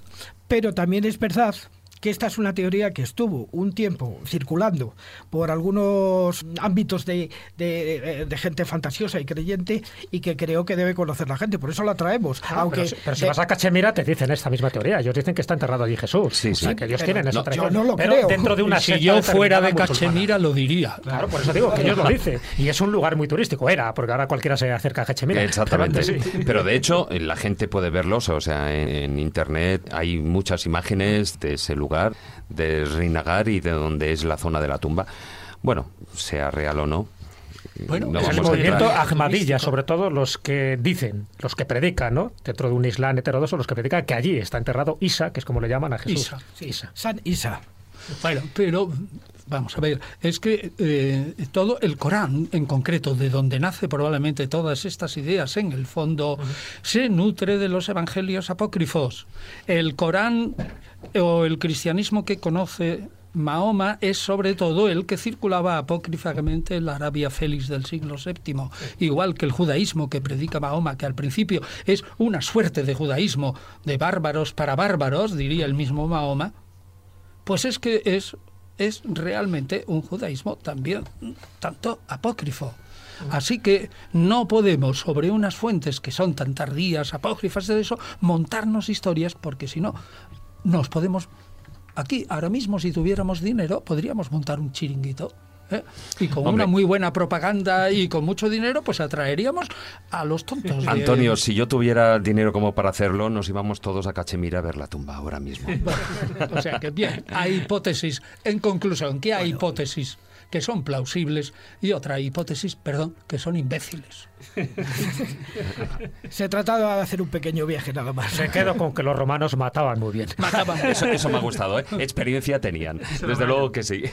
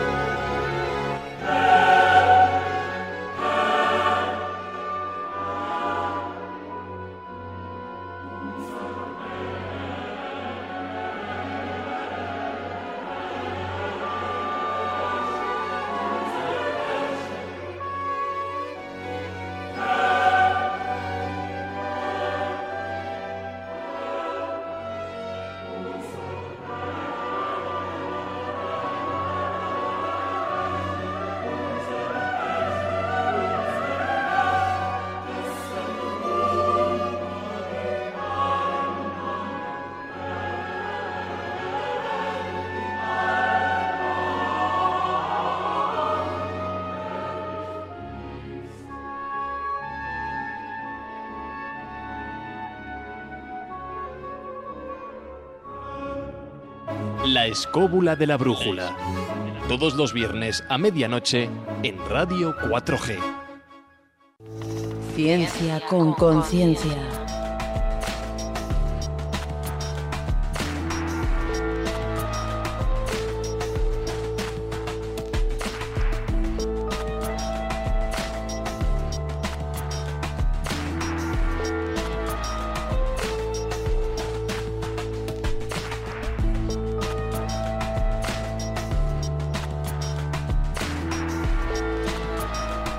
Muy buenas noches, eh, Carmen Fernández. Buenas noches, David. Hoy vienes en de bata blanca dispuesta a intentar hallar alguna posible explicación científica a algunos de los milagros que aparecen en las Sagradas Escrituras. Sí, porque, bueno, la verdad que lo podríamos haber dividido en dos partes, ¿no? Podríamos haber dicho, si hay milagros nos vamos a centrar en los de Jesús, que es el tema del programa. Si hay milagros que la ciencia sí puede explicar de alguna manera por los conocimientos físicos o biológicos, digamos, que tenemos, como yo que sé, los, los que comentaremos después, el caminar sobre las aguas o mm, la resurrección. O quizá eh, este que sería para mí el, el mayor milagro de todos, ¿no? El nacimiento de Jesús. El más polémico. el más polémico, ¿no? El nacimiento de una virgen. Si no hubiera nacido, pues no tendríamos Jesús aquí del que tratar. Y mm, desde otro punto de vista, que sería, mm, que es el que me tocaría a mí, que es en lo que trabajo, ¿no? En el laboratorio de investigación. ¿Puede la ciencia hacer milagros? ¿Puede reproducir alguno de los milagros de Jesús, como por ejemplo la curación de un ciego? Pues sí, ¿no? Todos lo sabemos. Te puedes hacer una operación de láser y mejorar la Sí. vista. O hay tratamientos ya que se ha visto que funcionan con células madre que permiten a los ciegos ver, ¿no? Pues puede reproducirlos o puede hacerlos en sí mismo. Para mí un milagro es, por ejemplo, erradicar una enfermedad, como la viruela, por ejemplo. Eso es un milagro científico. ¿Pero puede la ciencia convertir el, el agua en vino? ¿Eh? Eh, yo... El agua en vino, yo diría al Sí, revés. yo- el vino, en agua. El vino en agua sí, porque la diluyes, o sea, le empiezas a echar litros y litros de agua encima del vino y llega un momento. mm, Hombre, iba a decir, eh, iba a decir como la homeopatía, pero a lo mejor y sobre me- todo, me ¿lo podía hacer en el siglo I? Hombre, sí, dis- disolver vino en agua creo que lo podían hacer perfectamente, añadir litros Eso sí, no, pero por agua. ejemplo, lo que ha dicho Jesús no lo veo muy fácil, ¿eh? No, eh, A ver, a al ver. revés. Agua en vino. ¿Qué El- es lo que a ti te agua- interesa, Jesús? El agua en Pues si no, vino- las bodas de Cana hubiera sido otra cosa. Claro, el agua en vino yo la verdad que lo he buscado, ¿eh? ¿Lo has Eh, intentado en el lo- lo laboratorio? no, yo lo he buscado a ver si alguien se había dedicado ya a hacer este experimento. Eso yo creo que ya es Y- Y oye, alquímico, yo si ¿eh? lo consiguiera, me, me hacía Eso de ya es oro, ¿no? alquímico. De ¿Qué denominación de Sí. origen tenía? ¿Tiberiades, Jericó? ¿De dónde era ese vino? ¿Eh?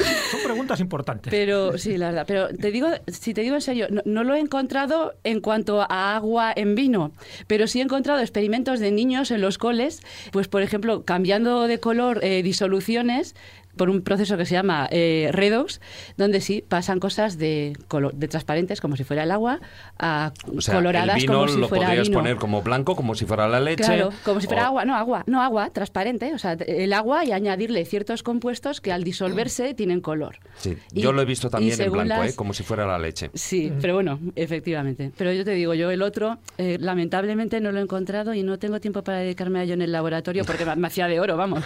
Me Bueno, ponía vamos, a vamos con convertir. el. ¿Con cuál quieres empezar? Eh, bueno, no sé, me da igual. ¿Caminar sobre las aguas, por ejemplo? ¿Te parece bien? Sí, yo ya ¿Sí? estoy dispuesto. Sin ser David Bueno, Copperfield, pero. yo iba a decir primero, primero habría que decir eh, que vamos a asumir que los milagros de verdad se produjeron. ¿no? Antonio aquí a lo mejor me dice, no, es que ninguno es históricamente No, relevante. yo creo que ahora la ciencia Ya me estropean la sección. No, al 100%, al 100% yo creo que la mejor explicación decir que son leyendas, pero vamos a Exacto. suponer Entonces, que se produjeron. Venga, Vamos a adelante. suponer dos cosas, que Adelante. sí se produjeron de verdad y que no eran fraudes, porque lo de la curación del paralítico podía tener un amigo que iba ahí haciéndose el cojo y, y después se echó a correr. Sí, luego le dio las monedas, ¿no? Claro, entonces vamos a asumir que no, que sí se produjeron. Entonces, el de caminar sobre las aguas, yo voy a dar tres explicaciones así, así en orden.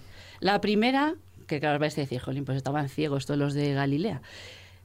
Imaginaos que se hubiera congelado el mar de Galilea. Entonces ahí podría caminar perfectamente. Eso sí que sería un milagro, ¿eh? Se hubieran enterado. Más que andar se- sobre las aguas, sería que se Primero, hubiera sí, bueno, con el tiempo que hace allí, o por lo menos el que hacía cuando estuve yo en julio, te digo que aquello no se congelaba ni de broma. Pero, claro, a ver, si se congela la- eh, el, el mar entero, pues no, porque hubiera sido obvio que se podía caminar o incluso patinar, podía haber ido patinando. Pero si hay un señor, y además lo traigo aquí, el nombre. milagro no es lo mismo. Jesucristo en. Claro. Un señor que se llama eh. Es un profesor de oceanografía de la Universidad de, de Tallahassee, en Florida, en el estado de Florida. No sé si Carlos a lo mejor lo conoce personalmente. Es la capital. Pero- no digo al señor este, al profesor. Eh, él ha intentado dar una explicación a esto, eh, a lo de caminar sobre las aguas, eh, precisamente por la formación de no de que se congel- congelara el- eh, todo el mar, sino la formación de placas de hielo lo suficientemente gruesas para que hubiera podido ir caminando y según él eso se podía producir si tienes, por ejemplo, zonas de agua eh, fresca eh, que tengan mm, manantiales o digamos corrientes rápidas de agua salada un poco más caliente, que circula a través de ellas y si hay un bajón de temperatura considerable, bueno, que tampoco era tan considerable, él decía 4 grados, y se supone que él hizo ahí sus cálculos y eso podía suceder perfectamente en la zona del mar de Galilea, se hubieran podido formar esas placas que, estuviera, que estaban allí flotando, imagínate, planas debajo del agua como un iceberg, pero bueno, ahí flotando, y que las hubiera podido aprovechar para caminar. Ah, no la Eh, creemos. a, mí no, a mí no me convence mucho. Pero, cosa más de torcida. pero me hace gracia porque este señor tiene otra explicación, eh, no lo metemos aquí. Le sobra tiempo, del- ¿no? Este señor, ¿no? Del antiguo, espérate, porque ahora te cuento la otra, que es mejor.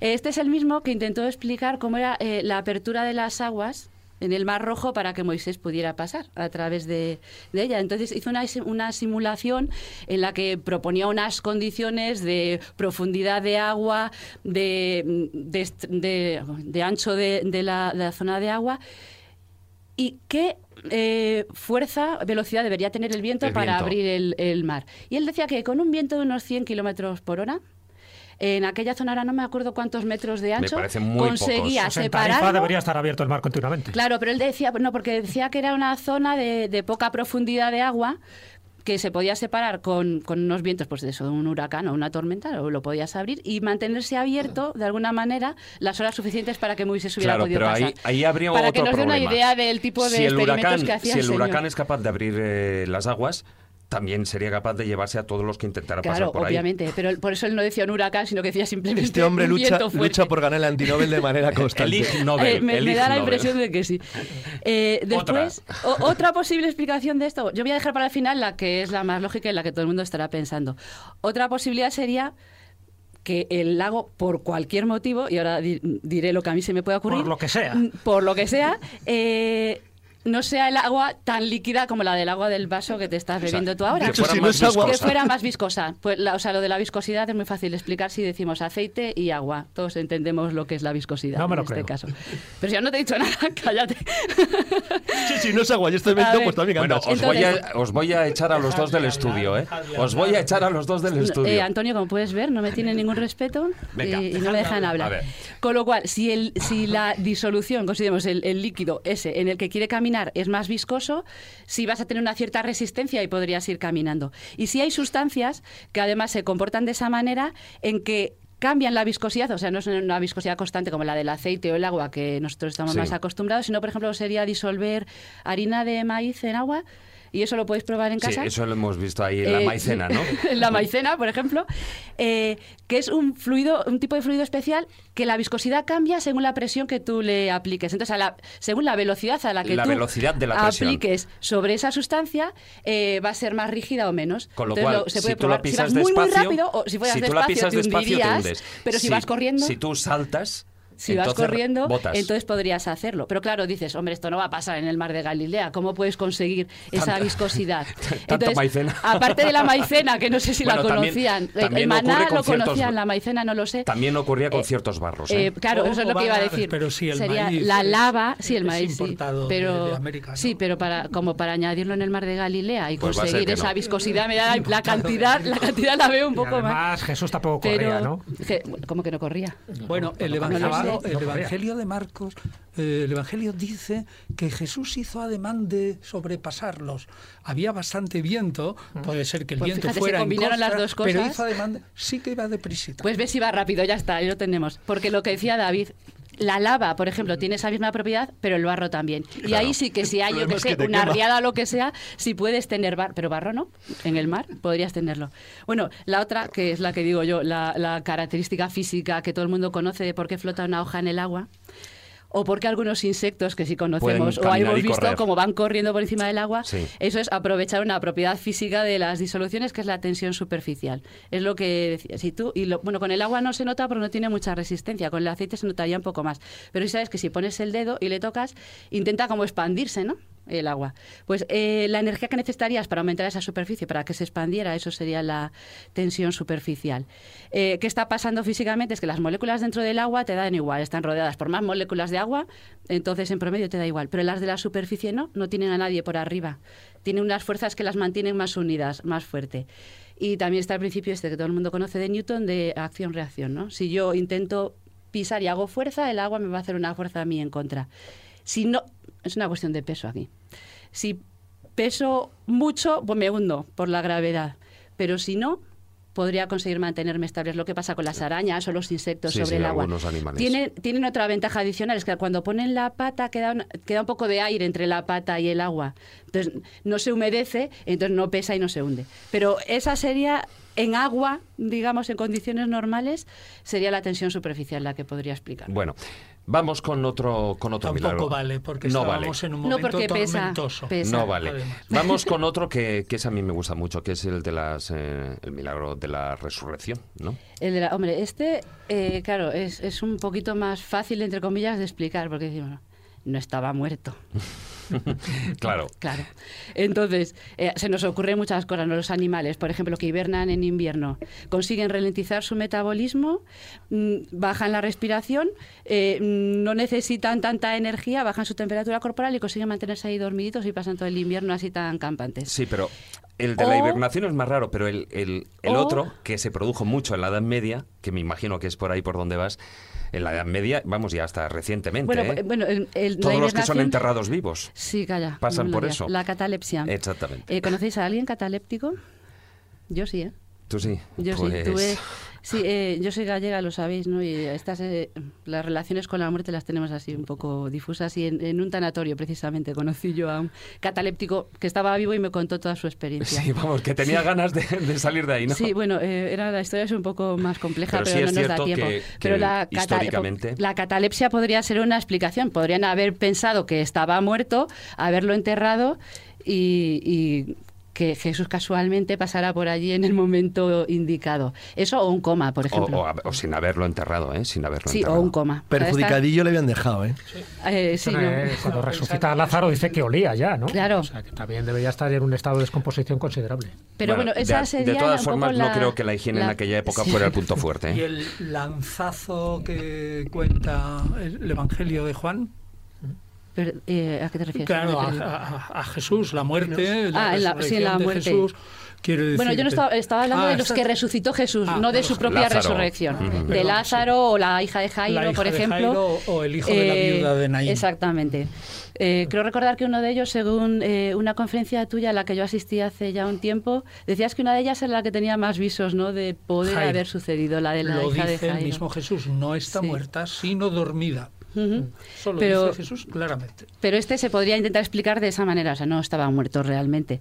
Eh, claro, eh, otra cosa es que ahora lo podemos conseguir también, no solo porque seas cataléptico, tú puedes eh, conseguir estados de animación suspendida que se hacen en hospitales, por ejemplo, para según qué operaciones, de enfriarte lo suficiente sin matarte como para que se ralenticen todos y puedas hacerte una operación. Bueno, de hecho, eh, Y después creo que lo el- el hablamos aquí en- otro sí, programa, que sí. era en el mundo oriental, eso, vamos, lo hacen los mismos lamas, ¿no? Eh, y Sí. Pero es que también la- las mismas técnicas, por ejemplo, de, de, que tu peso sea más liviano, incluso de poder levitar, son técnicas que hacen ciertos maestros espirituales, con lo cual explicaría, en parte, desde un punto de vista no científico, pero explicaría ese tipo de técnicas y el cómo podría caminar sobre las aguas. Porque hay gente que es capaz de aligerar su peso, igual que hacerlo al revés, es decir, hacer que su peso, peso- el peso sea tan, tan voluminoso que es incapaz de moverle incluso un tractor, ¿no? Pero bueno, por eso lo que estás contando, Carmen, interesantísimo, porque aparentemente la resurrección es un milagro fácilmente de explicar, pero explica lo de los peces. Lo de los peces, la multiplicación de los peces, dices. ¿Ese uy? Y los eh, eh, ese no, no está en lista. Ese- ¿eh? ese no ese Eh, no es como, ¿Cómo se hace? ese es como el del vino al no agua. ya te gustaría a ti. considerado. Ay, al revés, del agua al vino. Tú tienes hambre ahora mismo, ¿verdad? Con las horas que son ya me da la impresión. No, pero Unas lo de lo- amiguitas. los peces, o sea, no me... Me voy a pasar al otro de que la ciencia puede hacer milagros de ese tipo y una gran revolución fue la, precisamente la agricultura, ¿no? Sí. Y la, la capacidad de producir trigo o maíz en, en masa para Pero los seres vamos- humanos. pero vamos que con nos el más polémico de El que nos todos. gusta, que es el del nacimiento de la Virgen que, a ver, si yo os pregunto qué se os ocurriría científicamente, todo el mundo va a decir una, o sea, bueno, supongo que todo el mundo diría algo que se puede hacer de rutina. O sea, yo ahora mismo puedo salir de aquí y, y quedarme, bueno, no así tan rápido, no, pero bueno, la inseminación artificial. Eso podría ser un método moderno. Bueno, iba, iba a decir un método moderno de quedarme embarazada sin necesitar a un hombre físicamente, pues solo necesito el esperma eh, de quedarme embarazada. He dicho moderno y iba a recular porque ya en una tablilla sumeria, es que sabéis que me gusta a mí esto, parece que está registrada por primera vez eh, una suerte artesanal de inseminación artificial de ovejas, de, de ovinos, que con la misma técnica que posteriormente se usaba para los equinos. Lo que pasa, no es, tan que, moderna, lo que pasa es que hablar de, de inseminación artificial en el caso de la Virgen María Es más polémico eso- todavía que sí, sobre todo porque de que además no se le está dando virgen, ¿no? alas, se le está dando alas a otro tipo de hipótesis y estamos hablando de hipótesis que muchos creen en ella, que es esa hipótesis extraterrestre. No me fastidies. Pero, la, eh, ciencia con conciencia. No, pero, Pero, no, claro, pero es lo que de es la inseminación artificial me lo voy a saltar mm, porque no me parece que me dé tiempo. Pero aquí tenía yo una historia, una relación muy interesante mm, con cierta novela que dejaremos para otro día. Pero eh, digo eso, la inseminación artificial es lo que a lo mejor todo el mundo pensaría si tú hablas de cómo poder tener un hijo sin conocer varón. Pero yo de lo que quería hablar, y si es un proceso que se produce en la naturaleza, en el reino animal y vegetal, que se llama partenogénesis. Y la partenogénesis consiste precisamente en formar un nuevo ser por la división de las células sexuales femeninas sin unirse a las masculinas y dar lugar a una nueva criatura. O sea, sería algo así como que dentro de ti se mm, nace un gemelo. Mm, Eso es lo que se ha explicado para el caso de en humanos, porque sí hay algún caso descrito en la literatura científica que ahora mencionaremos eh, brevemente, pero sí sería un poco esa idea. Mm, se produce, por ejemplo, en reptiles, en tiburones, en aves, en dragones de Komodo, por ejemplo. Entonces hay una eh, el, el óvulo, digamos, se produce junto con una cosa que se llama el cuerpo polar y ese cuerpo polar actuaría de alguna manera como si fuera el esperma, sin serlo en realidad, se unirían y conseguirían producir la, la división y pues las serpientes, por ejemplo, eh, pueden tener eh, serpientitas de estas pequeñitas. Siempre que lo pienso me acuerdo de la escena aquella de Indiana Jones y me da un poco de repelús. Veo millones y millones. No, no, no, no, no, sin ser hermafroditas. Sin ser hermafroditas. Son eh, animales y plantas de- con reproducción sexual normal, pero que en determinado momento, pues mm, hay varias hipótesis. Puede ser, pues imagínate, las serpientes andan por ahí y no tenían un macho cerca. Pues ala, eh, ellas solas pueden conseguirlo. Pasa, por ejemplo, también con las abejas. Las abejas, eh, las hembras, las reinas o las obreras se, se reproducen por unión de óvulos espermatozoides. Pero los machos, algunos de ellos, los zánganos, no. Los zánganos es por partenogénesis. Se empieza a dividir sin ser fecundado el óvulo. Entonces, eh, hay un caso de 1944, me parece que es, de, una mujer, aquí pasaba yo ya a los humanos, a lo que decíamos antes, una chica de 19 años que se empieza a encontrar mal, se tiene mareos y vómitos y se va al médico. Y el médico le dice, ¿estás embarazada? Y la otra dice, pues va a ser que no, porque es que no conozco yo varón. O sea, sería ahí la virgen. Claro, nadie se lo creía, obviamente, ni su familia, ni el médico, ni nadie. La chica tu- dio a luz, eh, tuvo una hija y nada, pues eh, siguió su vida. Al acabar la Segunda Guerra Mundial se casó, intentaba tener más hijos con su marido y no podía. Entonces se fue a otro médico. El médico este sí tengo el nombre, porque es el que sacó esta publicación que os comentaba antes. Stanley Balfour Lynn. Entonces, ella le cuenta lo que le había pasado eh, con, con su primer embarazo. Que ella no había tenido relaciones con ningún tío, pero había tenido una hija. Ah, le hacen análisis eh, genéticos y, y ven lo que decía David, que las similitudes biológicas entre eh, esta mujer y su hija iban más allá de, de las de madre e hija, sino que era más parecido a una gemela. Entonces lo que propone este médico es que realmente ese óvulo se había dividido, pero era como ella y su gemela, o sea, y se había dividido realmente desde ese óvulo. Se pone a buscar más casos, Mm, descarta aquellos que sí que parecían fraudes y encuentra dos más. O sea, encuentra otros casos Encuentra de otros dos casos. humana. Sí, eh, el artículo, desgraciadamente, eh, es de pues es antiquísimo ya, de 1956, y no conseguí encontrarlo eh, accesible. O sea, sí está en la, en la bibliografía, pero no conseguí descargármelo para leerlo entero. Solo podía ver el resumen. Pero sí él lo publicó y publica esos estos otros casos que él encuentra, dos más.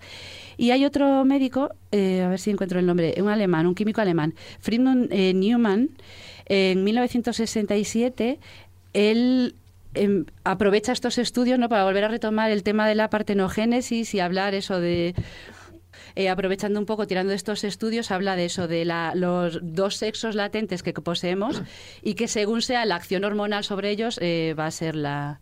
la Acabas de asustar a nuestro técnico, ¿eh? Acabas de asustar a Álvaro. No, hombre, Álvaro. Yo puedo contar una, una anécdota un poco, de verdad. Tú- a ti te veo muy bien como hombre. Referente a la virginidad de. María, aparte de esto que está comentando Carmen, Cuando estuve en la iglesia de Bordón, en Teruel, una iglesia más fascinante desde todos los puntos de vista por su decoración y su simbología, hay una capilla donde se reproduce, en uno de los capiteles, se reproduce esta eh, inseminación, por decirlo así, de, la Virgen María. Y me chocó porque no correspondía a ningún evangelio canónico, porque realmente lo que ahí se veía, se apreciaba, era que, que era concebida la Virgen a través de la oreja. Cual eso me llamó la atención porque era una forma de eludir un poco este sistema tan, tan polémico y un poco pues que, que rechinaba los dientes, me imagino que a los teólogos de aquella época. Y creo que eso está basado en un evangelio apócrifo, que es el evangelio armenio de la infancia. Bien. Pero que aparezca representado en una iglesia es curioso, ¿no? Sí, y también está en el evangelio de Felipe, el, mismo, el mismo en el que aparece que Jesús besaba en la boca a María Magdalena, el mismo que dice que María Magdalena es su compañera, su hermana y su madre. Ese mismo dice, nadie puede ser hermana compañera y madre a la vez, ¿eh? o sea que nadie puede ser eso simultáneamente. O sea que hay que entenderlo de modo espiritual. Él ese mismo dice, y nosotros los espirituales concebimos por, la, por el oído. Y eso se decía en la antigüedad, porque se refería a la concepción espiritual del mensaje. La pregunta es, ¿se puede concebir por el oído? ¿Tú que lo sabes? Eh, hombre, yo creo que no, ¿eh? y se dan el ósculo, además dicen. Y todos sabemos que nos damos el ósculo de la paz, que era en la boca, y luego concebimos por el oído. Es el inicio de un rito revelatorio. Mira, pero mucha revelación tiene que ser eso, ¿eh? mucha revelación. ¿Un último apunte, Carmen? Eh, no, yo iba a decir que prometo dedicarme a partir de ahora a intentar convertir el agua en vino para hacer un buen negocio. No, mejor a lo de los peces. Lo de los panes y los peces te gusta más. yo pues creo, yo creo que con el agua al vino yo me doy por satisfecho, ¿eh? Déjate tú. No, bueno, tiene razón Jesús, es que a mí se me sube mucho si me bebo el vino directamente sin comer. Tenemos que hacerlo todo al mismo tiempo. los dos? Si claro, por eso digo, hacemos todo al mismo tiempo y nos montamos la cena. Oye, mira, este es un programa en el que hay Jesús y David, con lo cual todo es posible. Pues podríamos hacerlo. Vamos allá. Lo prometo, para el próximo programa lo tengo.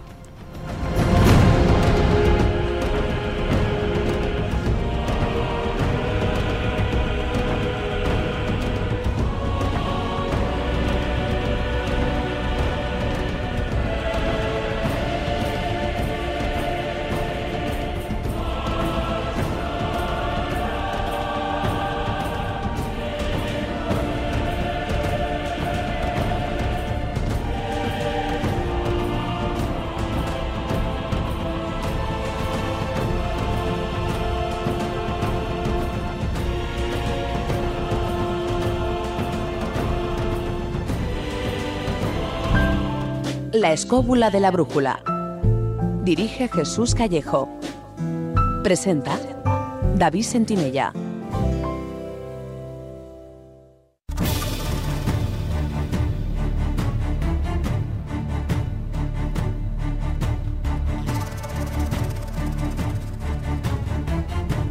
Comienza el filandón.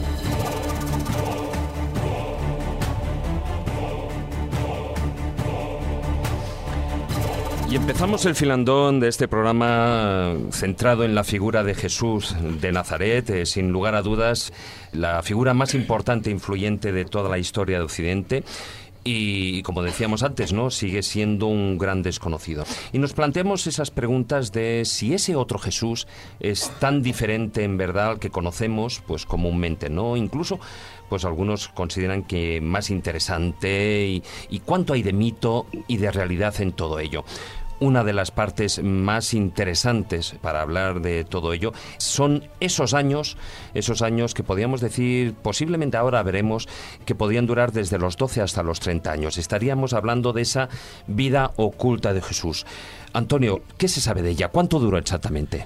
Barriendo un poco para casa, pero debo decirlo, yo escribí en el año 92 un libro que es lleva el mismo título que tú dices, el otro Jesús, y que luego en una tercera edición ha sido editado en los libros del Olivo, comparando eh, la vida oculta de Jesús según los evangelios canónicos con la vida oculta de Jesús según los apócrifos. Porque el que ahora se puede encontrar, ¿cuál es el título? Se llama La vida de Jesús, la vida de Jesús según los evangelios apócrifos, pero está íntegro ese el otro Jesús. El otro Jesús más una Y entonces ampliación. yo puedo decir, ¿qué es aquello después de haber leído todos los evangelios apócrifos? Desde luego no los de Faber-Kaiser y todas esas cosas, sino los que van desde el 130, el Evangelio de Pedro, 150, el Evangelio de Tomás Gnóstico, aproximadamente la base griega de la que se hace luego la traducción al copto, hasta el siglo VII, VIII aproximadamente, aunque tengamos el Evangelio eh, de Nicodemo, quizás sí el de Bartolomé, rehecho hacia el siglo XI, pero siguiendo una tradición dentro de la Iglesia, ya sea la Iglesia cristiana, latina u oriental, copta o incluso la Iglesia árabe. Bueno, siguiendo toda esa tradición, la imagen que se saca del niño Jesús es que era un bellaco, era un pedante, un asesino, un chulo insoportable. Y resulta que no lo aguantaba ni hasta su padre. Creí que ibas a decir ni Dios. Ya estaba a punto. Lo iba a decir, pero no me Es que su padre era Dios. Y entonces no le aguantaba. No me digas. No le, no- no le aguantaba ni San José ni le aguantaba nadie. Pegó y mató a, a- a uno de sus maestros, aunque luego lo resucitó. Sabéis perfectamente que mató. Eso sí que es poder, ¿eh?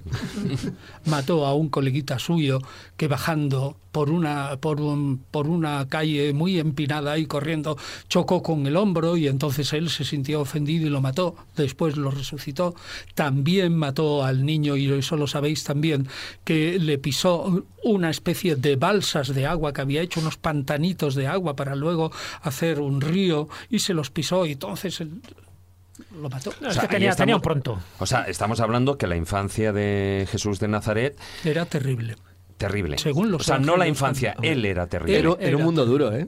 o sea que sencillamente era un bellaco O sea, era el churro del barrio. Y era terrible. Entonces, ¿cuál es la idea de por qué hacen eso? ¿Y por qué, por ejemplo, el niño hace mm, milagros como, por ejemplo, hablar cuando era pequeño? Cuando era pequeño y decirle claramente que no me hagas esto porque yo soy el Hijo de Dios y cualquier otra cosa. O por qué los pañales de Jesús pues hacían milagros repartidos en uno de los pueblos a la salida de Egipto.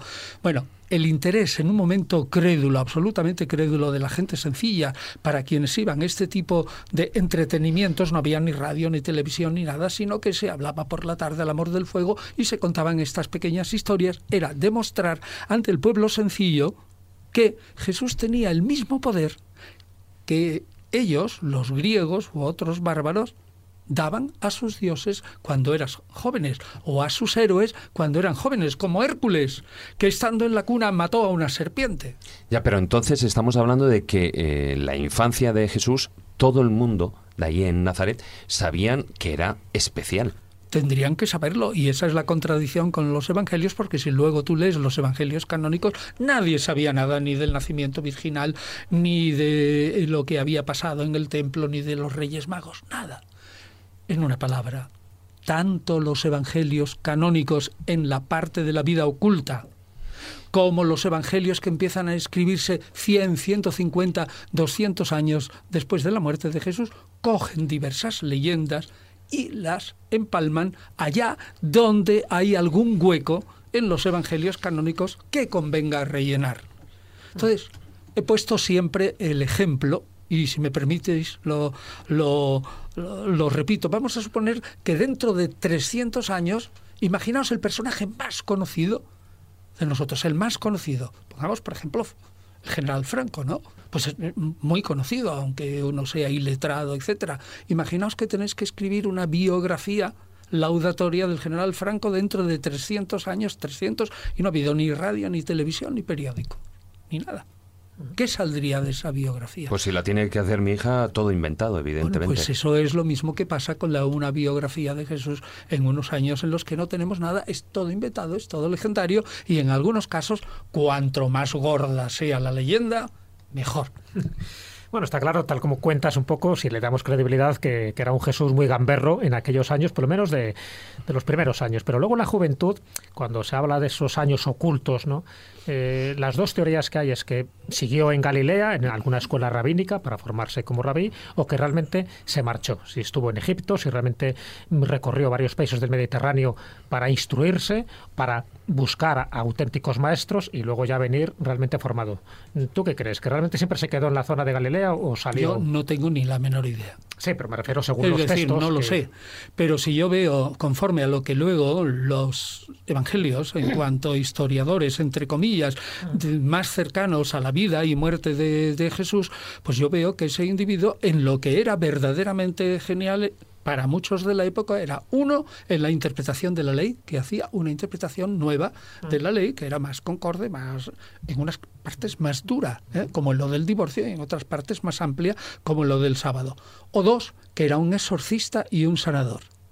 Eh, De todo eso tenemos ejemplos en el mundo judío de gente que sin haber salido de Judea, por ejemplo, imaginaos un hombre que, eh, que sea como Mozart, pero en vez de tener el lóbulo parietal derecho o el que sea, el, de- el que corresponde a la música, el que corresponde a la, a la religiosidad, que es el cerebro límbico, según Francisco Rubia, que está en la profundidad y todo, de nuestro cerebro, el más arcaico, que lo tenga tremendamente desarrollado.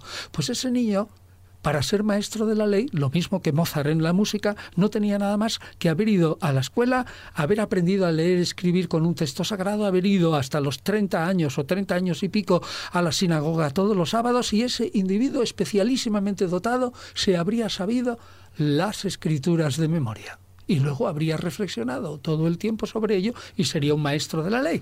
Hay un detalle que no hemos comentado al principio, pero que convendría tener en cuenta ahora. Si, si Jesús nació en torno al 6-7 antes de Cristo, murió con casi 40 años. Sí, es verdad. Bien, no lo hemos dicho, pero es evidente que murió por lo menos con 39, pero hay un pasaje en el capítulo 8 del Evangelio de Juan, cuando en una discusión de Jesús con los judíos, que le di- eh, Jesús, el Jesús de Juan dice, y yo soy antes que Abraham.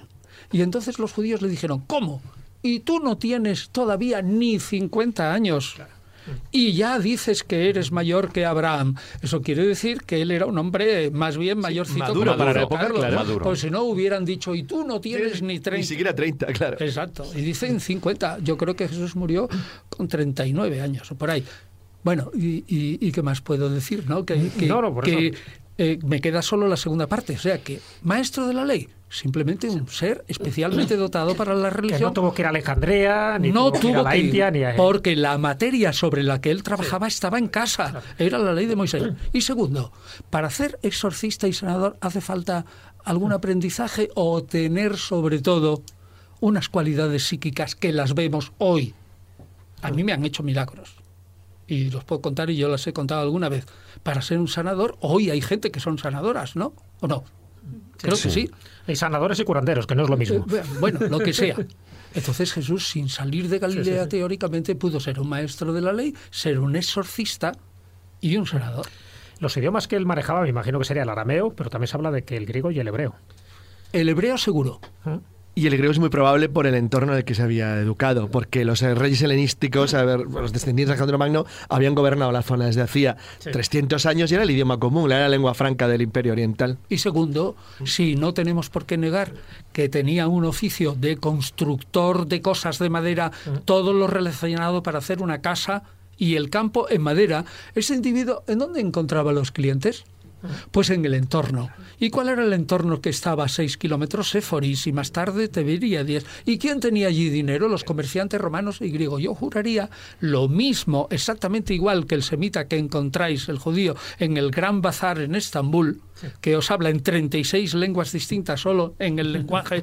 Sí, 36. Sí, para vender una manta, solo para Una- eso. para vender una manta en 36 Y, lenguajes. y Bueno, a, y a todos los jugadores de fútbol de todos los países se los conoce. Según qué país seas, te sueltan Entonces, unos bueno, cuantos pues jugadores. entonces Jesús no pudo saber contar, hacer números, proponer una factura, un proyecto de trabajo en griego y latín. Seguro, sobre todo porque partimos que Jesús no era tonto. Bueno, de todas Era formas, ahí listo hay y mucho. lo que ahí hay una, una pregunta, yo creo importante a realizarte y es que él pertenecía a una familia de sacerdotes, porque hay un momento en el que Juan Bautista afirmaba ser pariente de sacerdotes, ¿no? Que él sí que lo era. Bueno, esa, esa, digamos, esa historia de Juan Bautista, Isabel, que dice pariente, y tú lo has dicho muy bien, porque que sea Isabel prima de María solo aparece en el mundo occidental, que es el que nos cuenta aquí, en torno al siglo XIII.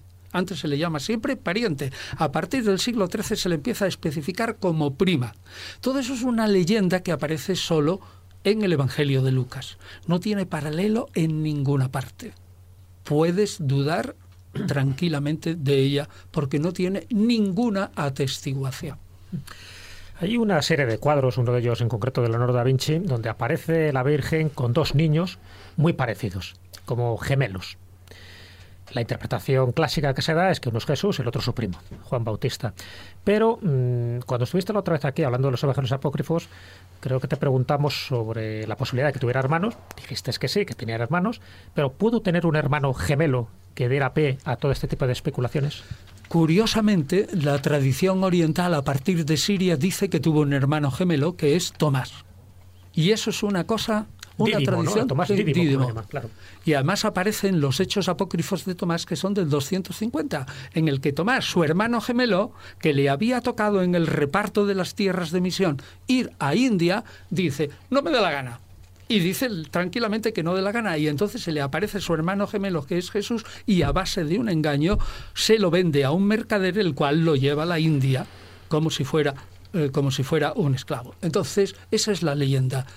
Yo no conozco ninguna explicación de la Iglesia antigua que eh, hable de ese tema de una manera seria y que ofrezca una aclaración. Yo no la conozco y me parece que si toda la Iglesia está hablando de un nacimiento virginal, eh, jolín, luego admitir que sea gemelo, yo creo que lo que quiere decir la cosa es que ese Tomás era gemelo de otro hermano, pero a quien llamó a quien llamó Jesús es a uno de los gemelos.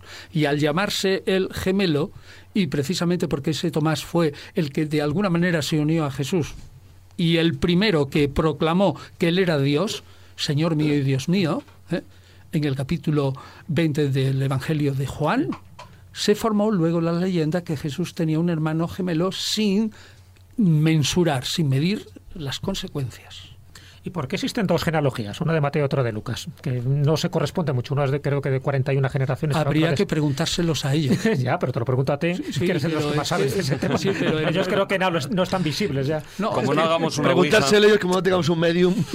llama la atención, no, no, llama la atención de que haya distintas porque, genealogías, ¿no? Bueno, lo que so- solemos leer en los comentarios y lo que solemos explicar es que cada una de esas geneal- genealogías están formadas dentro de dos comunidades distintas generadas en un espacio bastante distinto y cada uno formó la suya.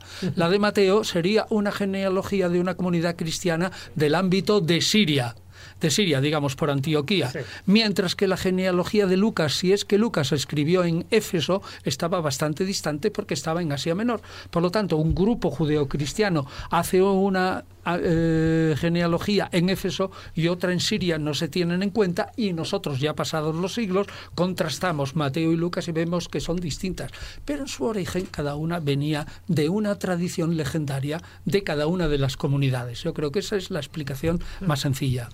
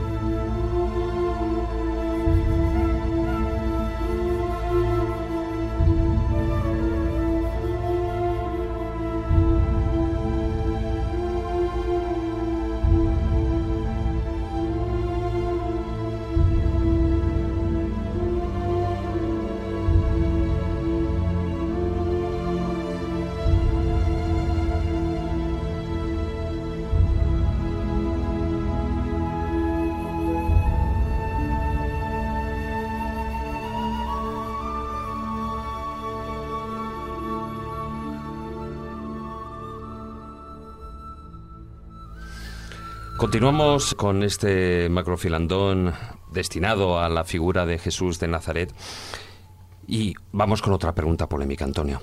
¿Cuál era su estado civil? Tampoco lo sabemos. Y debemos de decir, no estamos en lo de la vida oculta y en que no sabemos nada, pues yo creo que la respuesta honesta científica es decir, no lo sabemos.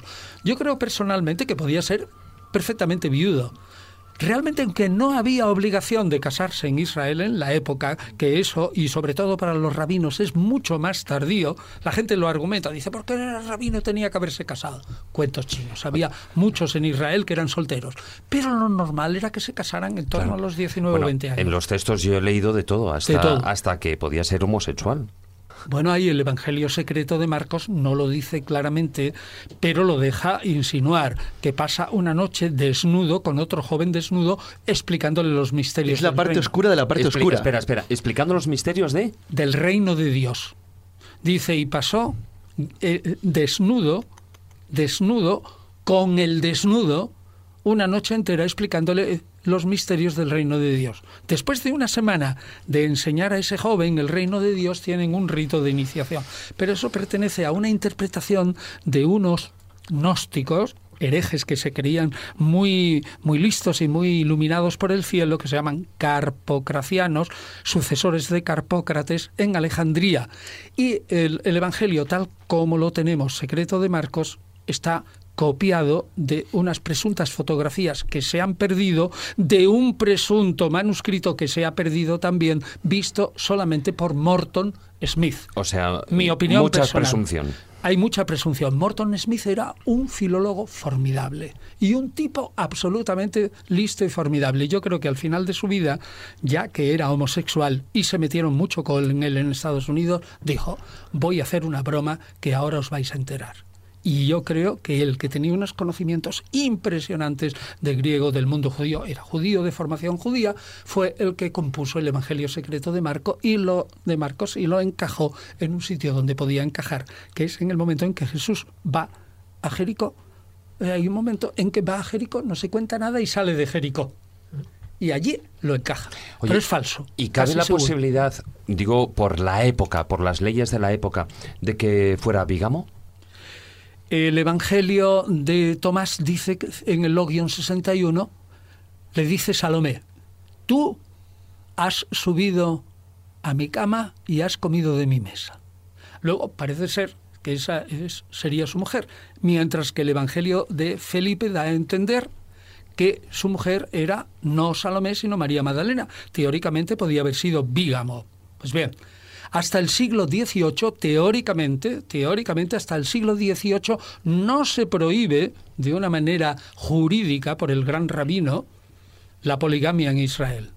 La poligamia en tiempos de Jesús como ahora hasta cuatro mujeres, era perfectamente legal. Es más, hay una historia que se cuenta en el Talmud, esta es genial, de un rabino que se dedicaba a enseñar la ley e, y fue a 300 pueblos.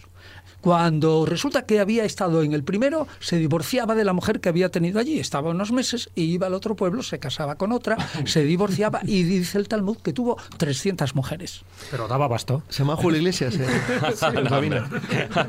Oye, se llamaba Tarfón. bueno, tenía un buen nombre. Oye, de todas maneras, estamos hablando de ciertos temas. Es como, bueno, hablar de sexo y de Jesús junto, pues parece como un sacrilegio, ¿no? ¿Pero y por qué? Pero Además, bueno, tienes un capítulo en, un libro dedicado al tema. Sí, en el libro este, Jesús y las mujeres, que yo creo que es un libro pequeñito, 250 páginas, donde están todos, todos, todos los textos que hay de la relación de Jesús y las mujeres en evangelios apócrifos y canónicos y en todo lo que hay. Interesantísimo. Desde el siglo I hasta el siglo III largo, hasta casi el cuarto, y los discuto uno detrás de otro.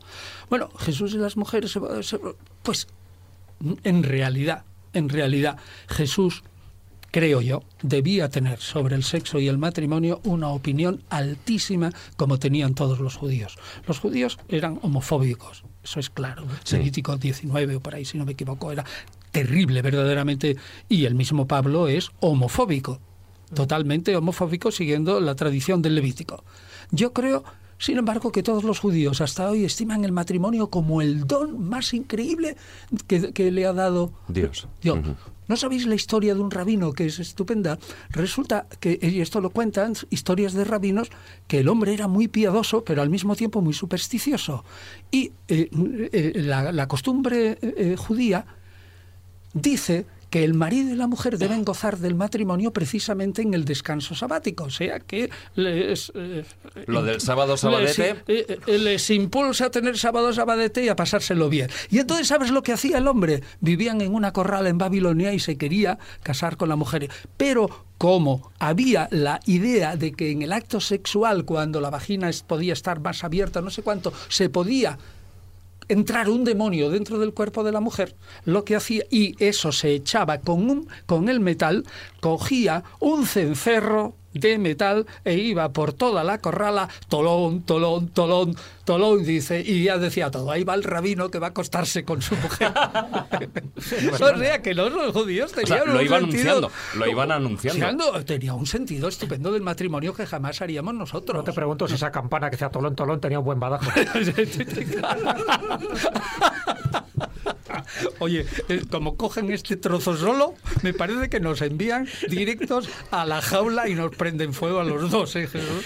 No, pero lo que dices, realmente Jesús, una persona, un judío atípico, alto, bien parecido, eh, con labia, que sabía varios idiomas, las debía volver locas. Bien, y en el Evangelio parece que lo indica que las mujeres tuvieron gran afecto por Jesús. Pero sin embargo el Evangelio dice en Mateo 19 que hay algunos que se hicieron eunucos por el reino de los cielos. Y se refiere a ese pequeño momento de preparación antes de que venga el reino, pero que es muy pequeño. Y yo creo que Jesús en ese momento decía que debía abstenerse, aquel que era predicador del reino debía abstenerse del de, eh, uso sexual. Creo que creo que eso es una buena interpretación, pero momentáneamente.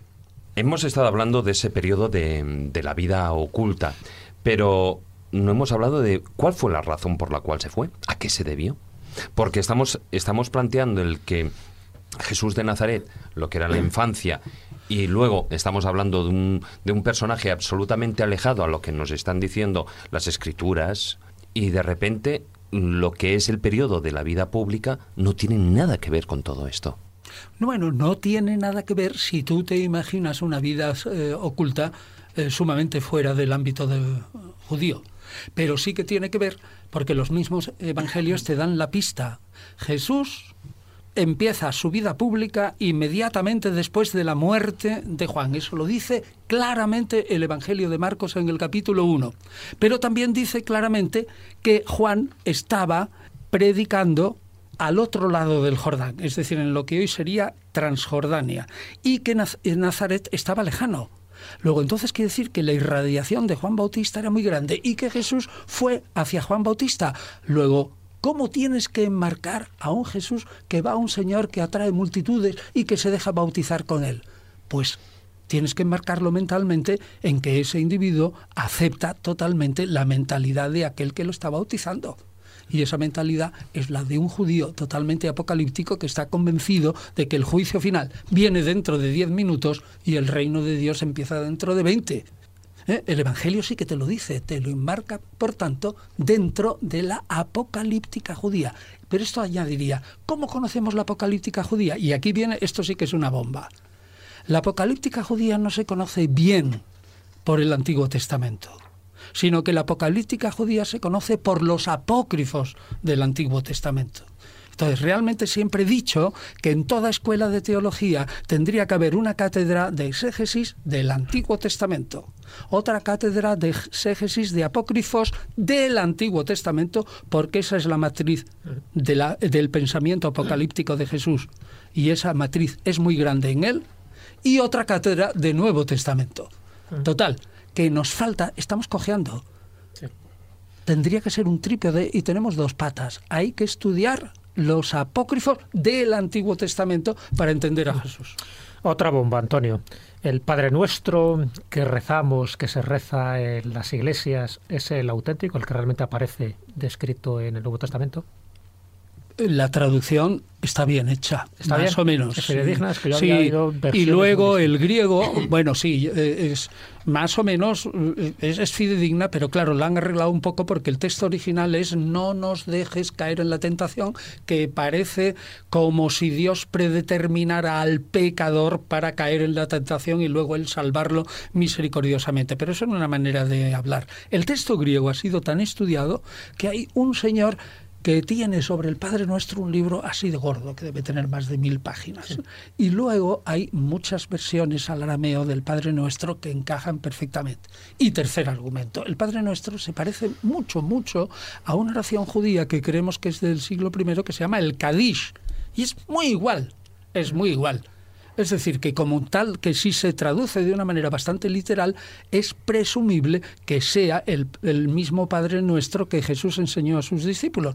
Pero la pregunta está, ¿es original de Jesús o Jesús lo tomó de Juan Bautista? Esa sí que es una pregunta clave que no sabemos responder. Y hay muchos comentaristas que dicen, Jesús lo aprendió de Juan Bautista y él se los enseñó a sus propios discípulos.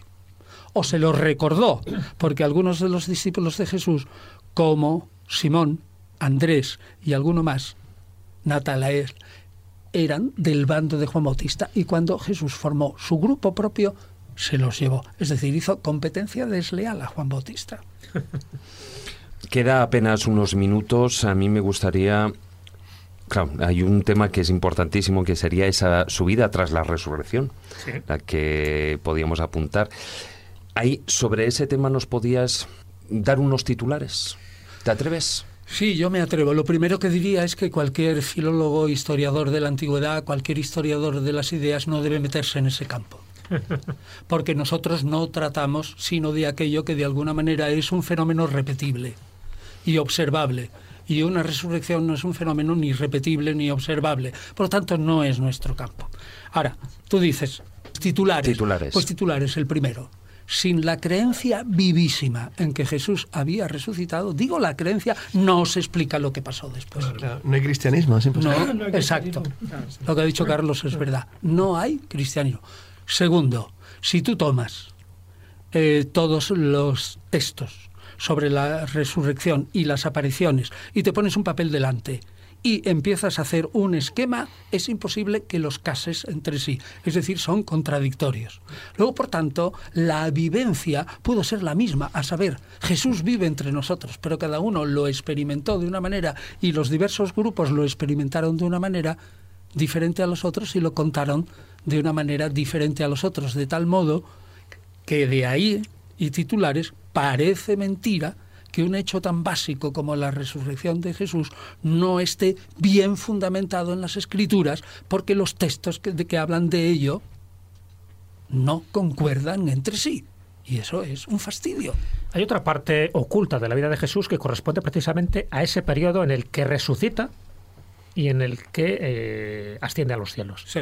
¿Cuánto tiempo se queda en la tierra con los discípulos? Según, eh, según Segunda Pedro, que es el único testimonio del Nuevo Testamento, ese momento, en el momento hasta que, vamos a dividirlo en dos, sí. desde que muere hasta que resucita y desde que se resucita hasta que asciende. El momento de que muera que resucita es poco tiempo, son unas horas, sí. ¿eh? pero que se pueden contar como tres días, contando un trocito del primero, el día completo y un poquito del segundo.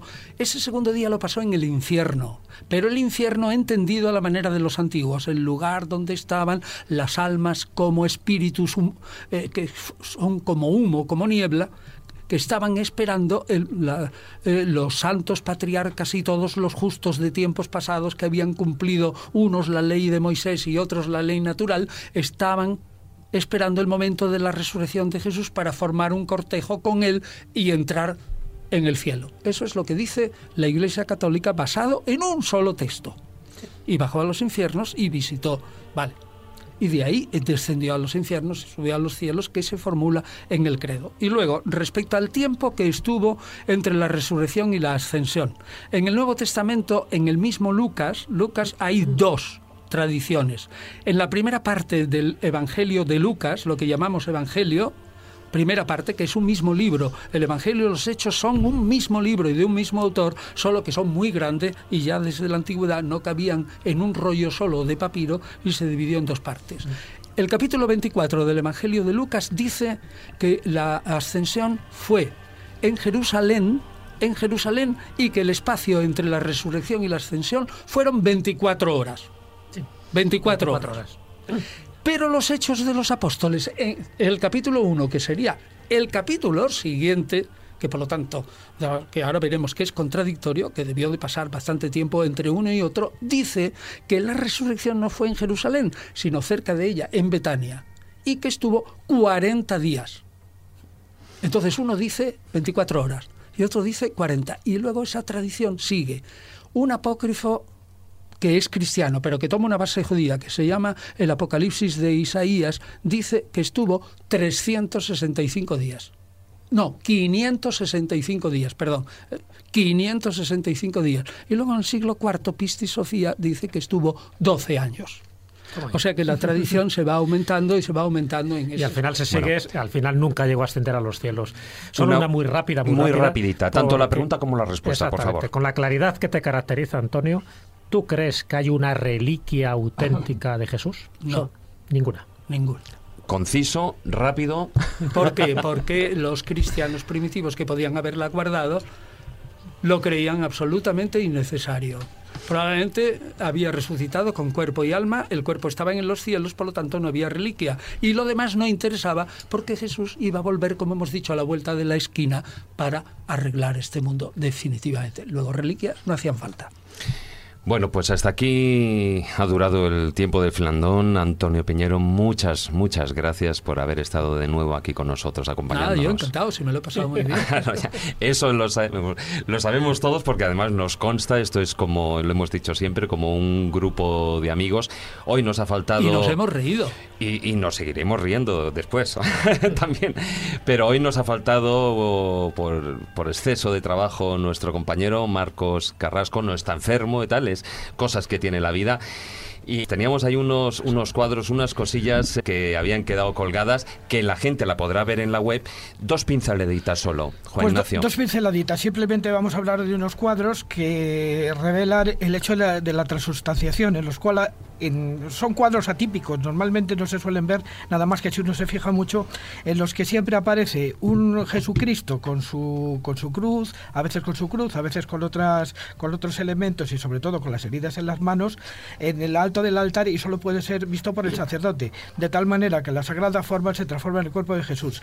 Y decir de estos cuadros que son macabros como ellos solos y tal, entonces que más vale no tenerlos en una habitación porque te puede dar un susto que te puedes morir de, de un infarto que seas cartujo. Y luego decir que el primero de ellos, el más importante, es la misa de San Gregorio de Adrián de Isenbrandt, que es, eh, vivió en el siglo XVI, y una importante referencia que es la que hace el Bosco, precisamente, en la parte externa de uno de sus crípticos, de sus trípticos. Trípticos. Bueno, pues eh, esas imágenes, además analizadas como siempre lo hace nuestro compañero Marcos Carrasco, las tenéis ahí en, en Facebook y también en nuestra página web para poderlas analizar con, con él. Muchas gracias, Juan Ignacio, y muy buenas noches. Muy buenas noches. Carlos Canales, muy buenas noches. Pues muy buenas noches. Muy buenas noches, don Jesús Callejo. Podéis ir en paz. Y muy buenas noches, Carmen. Buenas noches, David. Me voy a hacer milagros buenas noches, yo también. y hasta otra. Hasta siempre, por supuesto. La escóbula de la brújula. La escóbula de la brújula.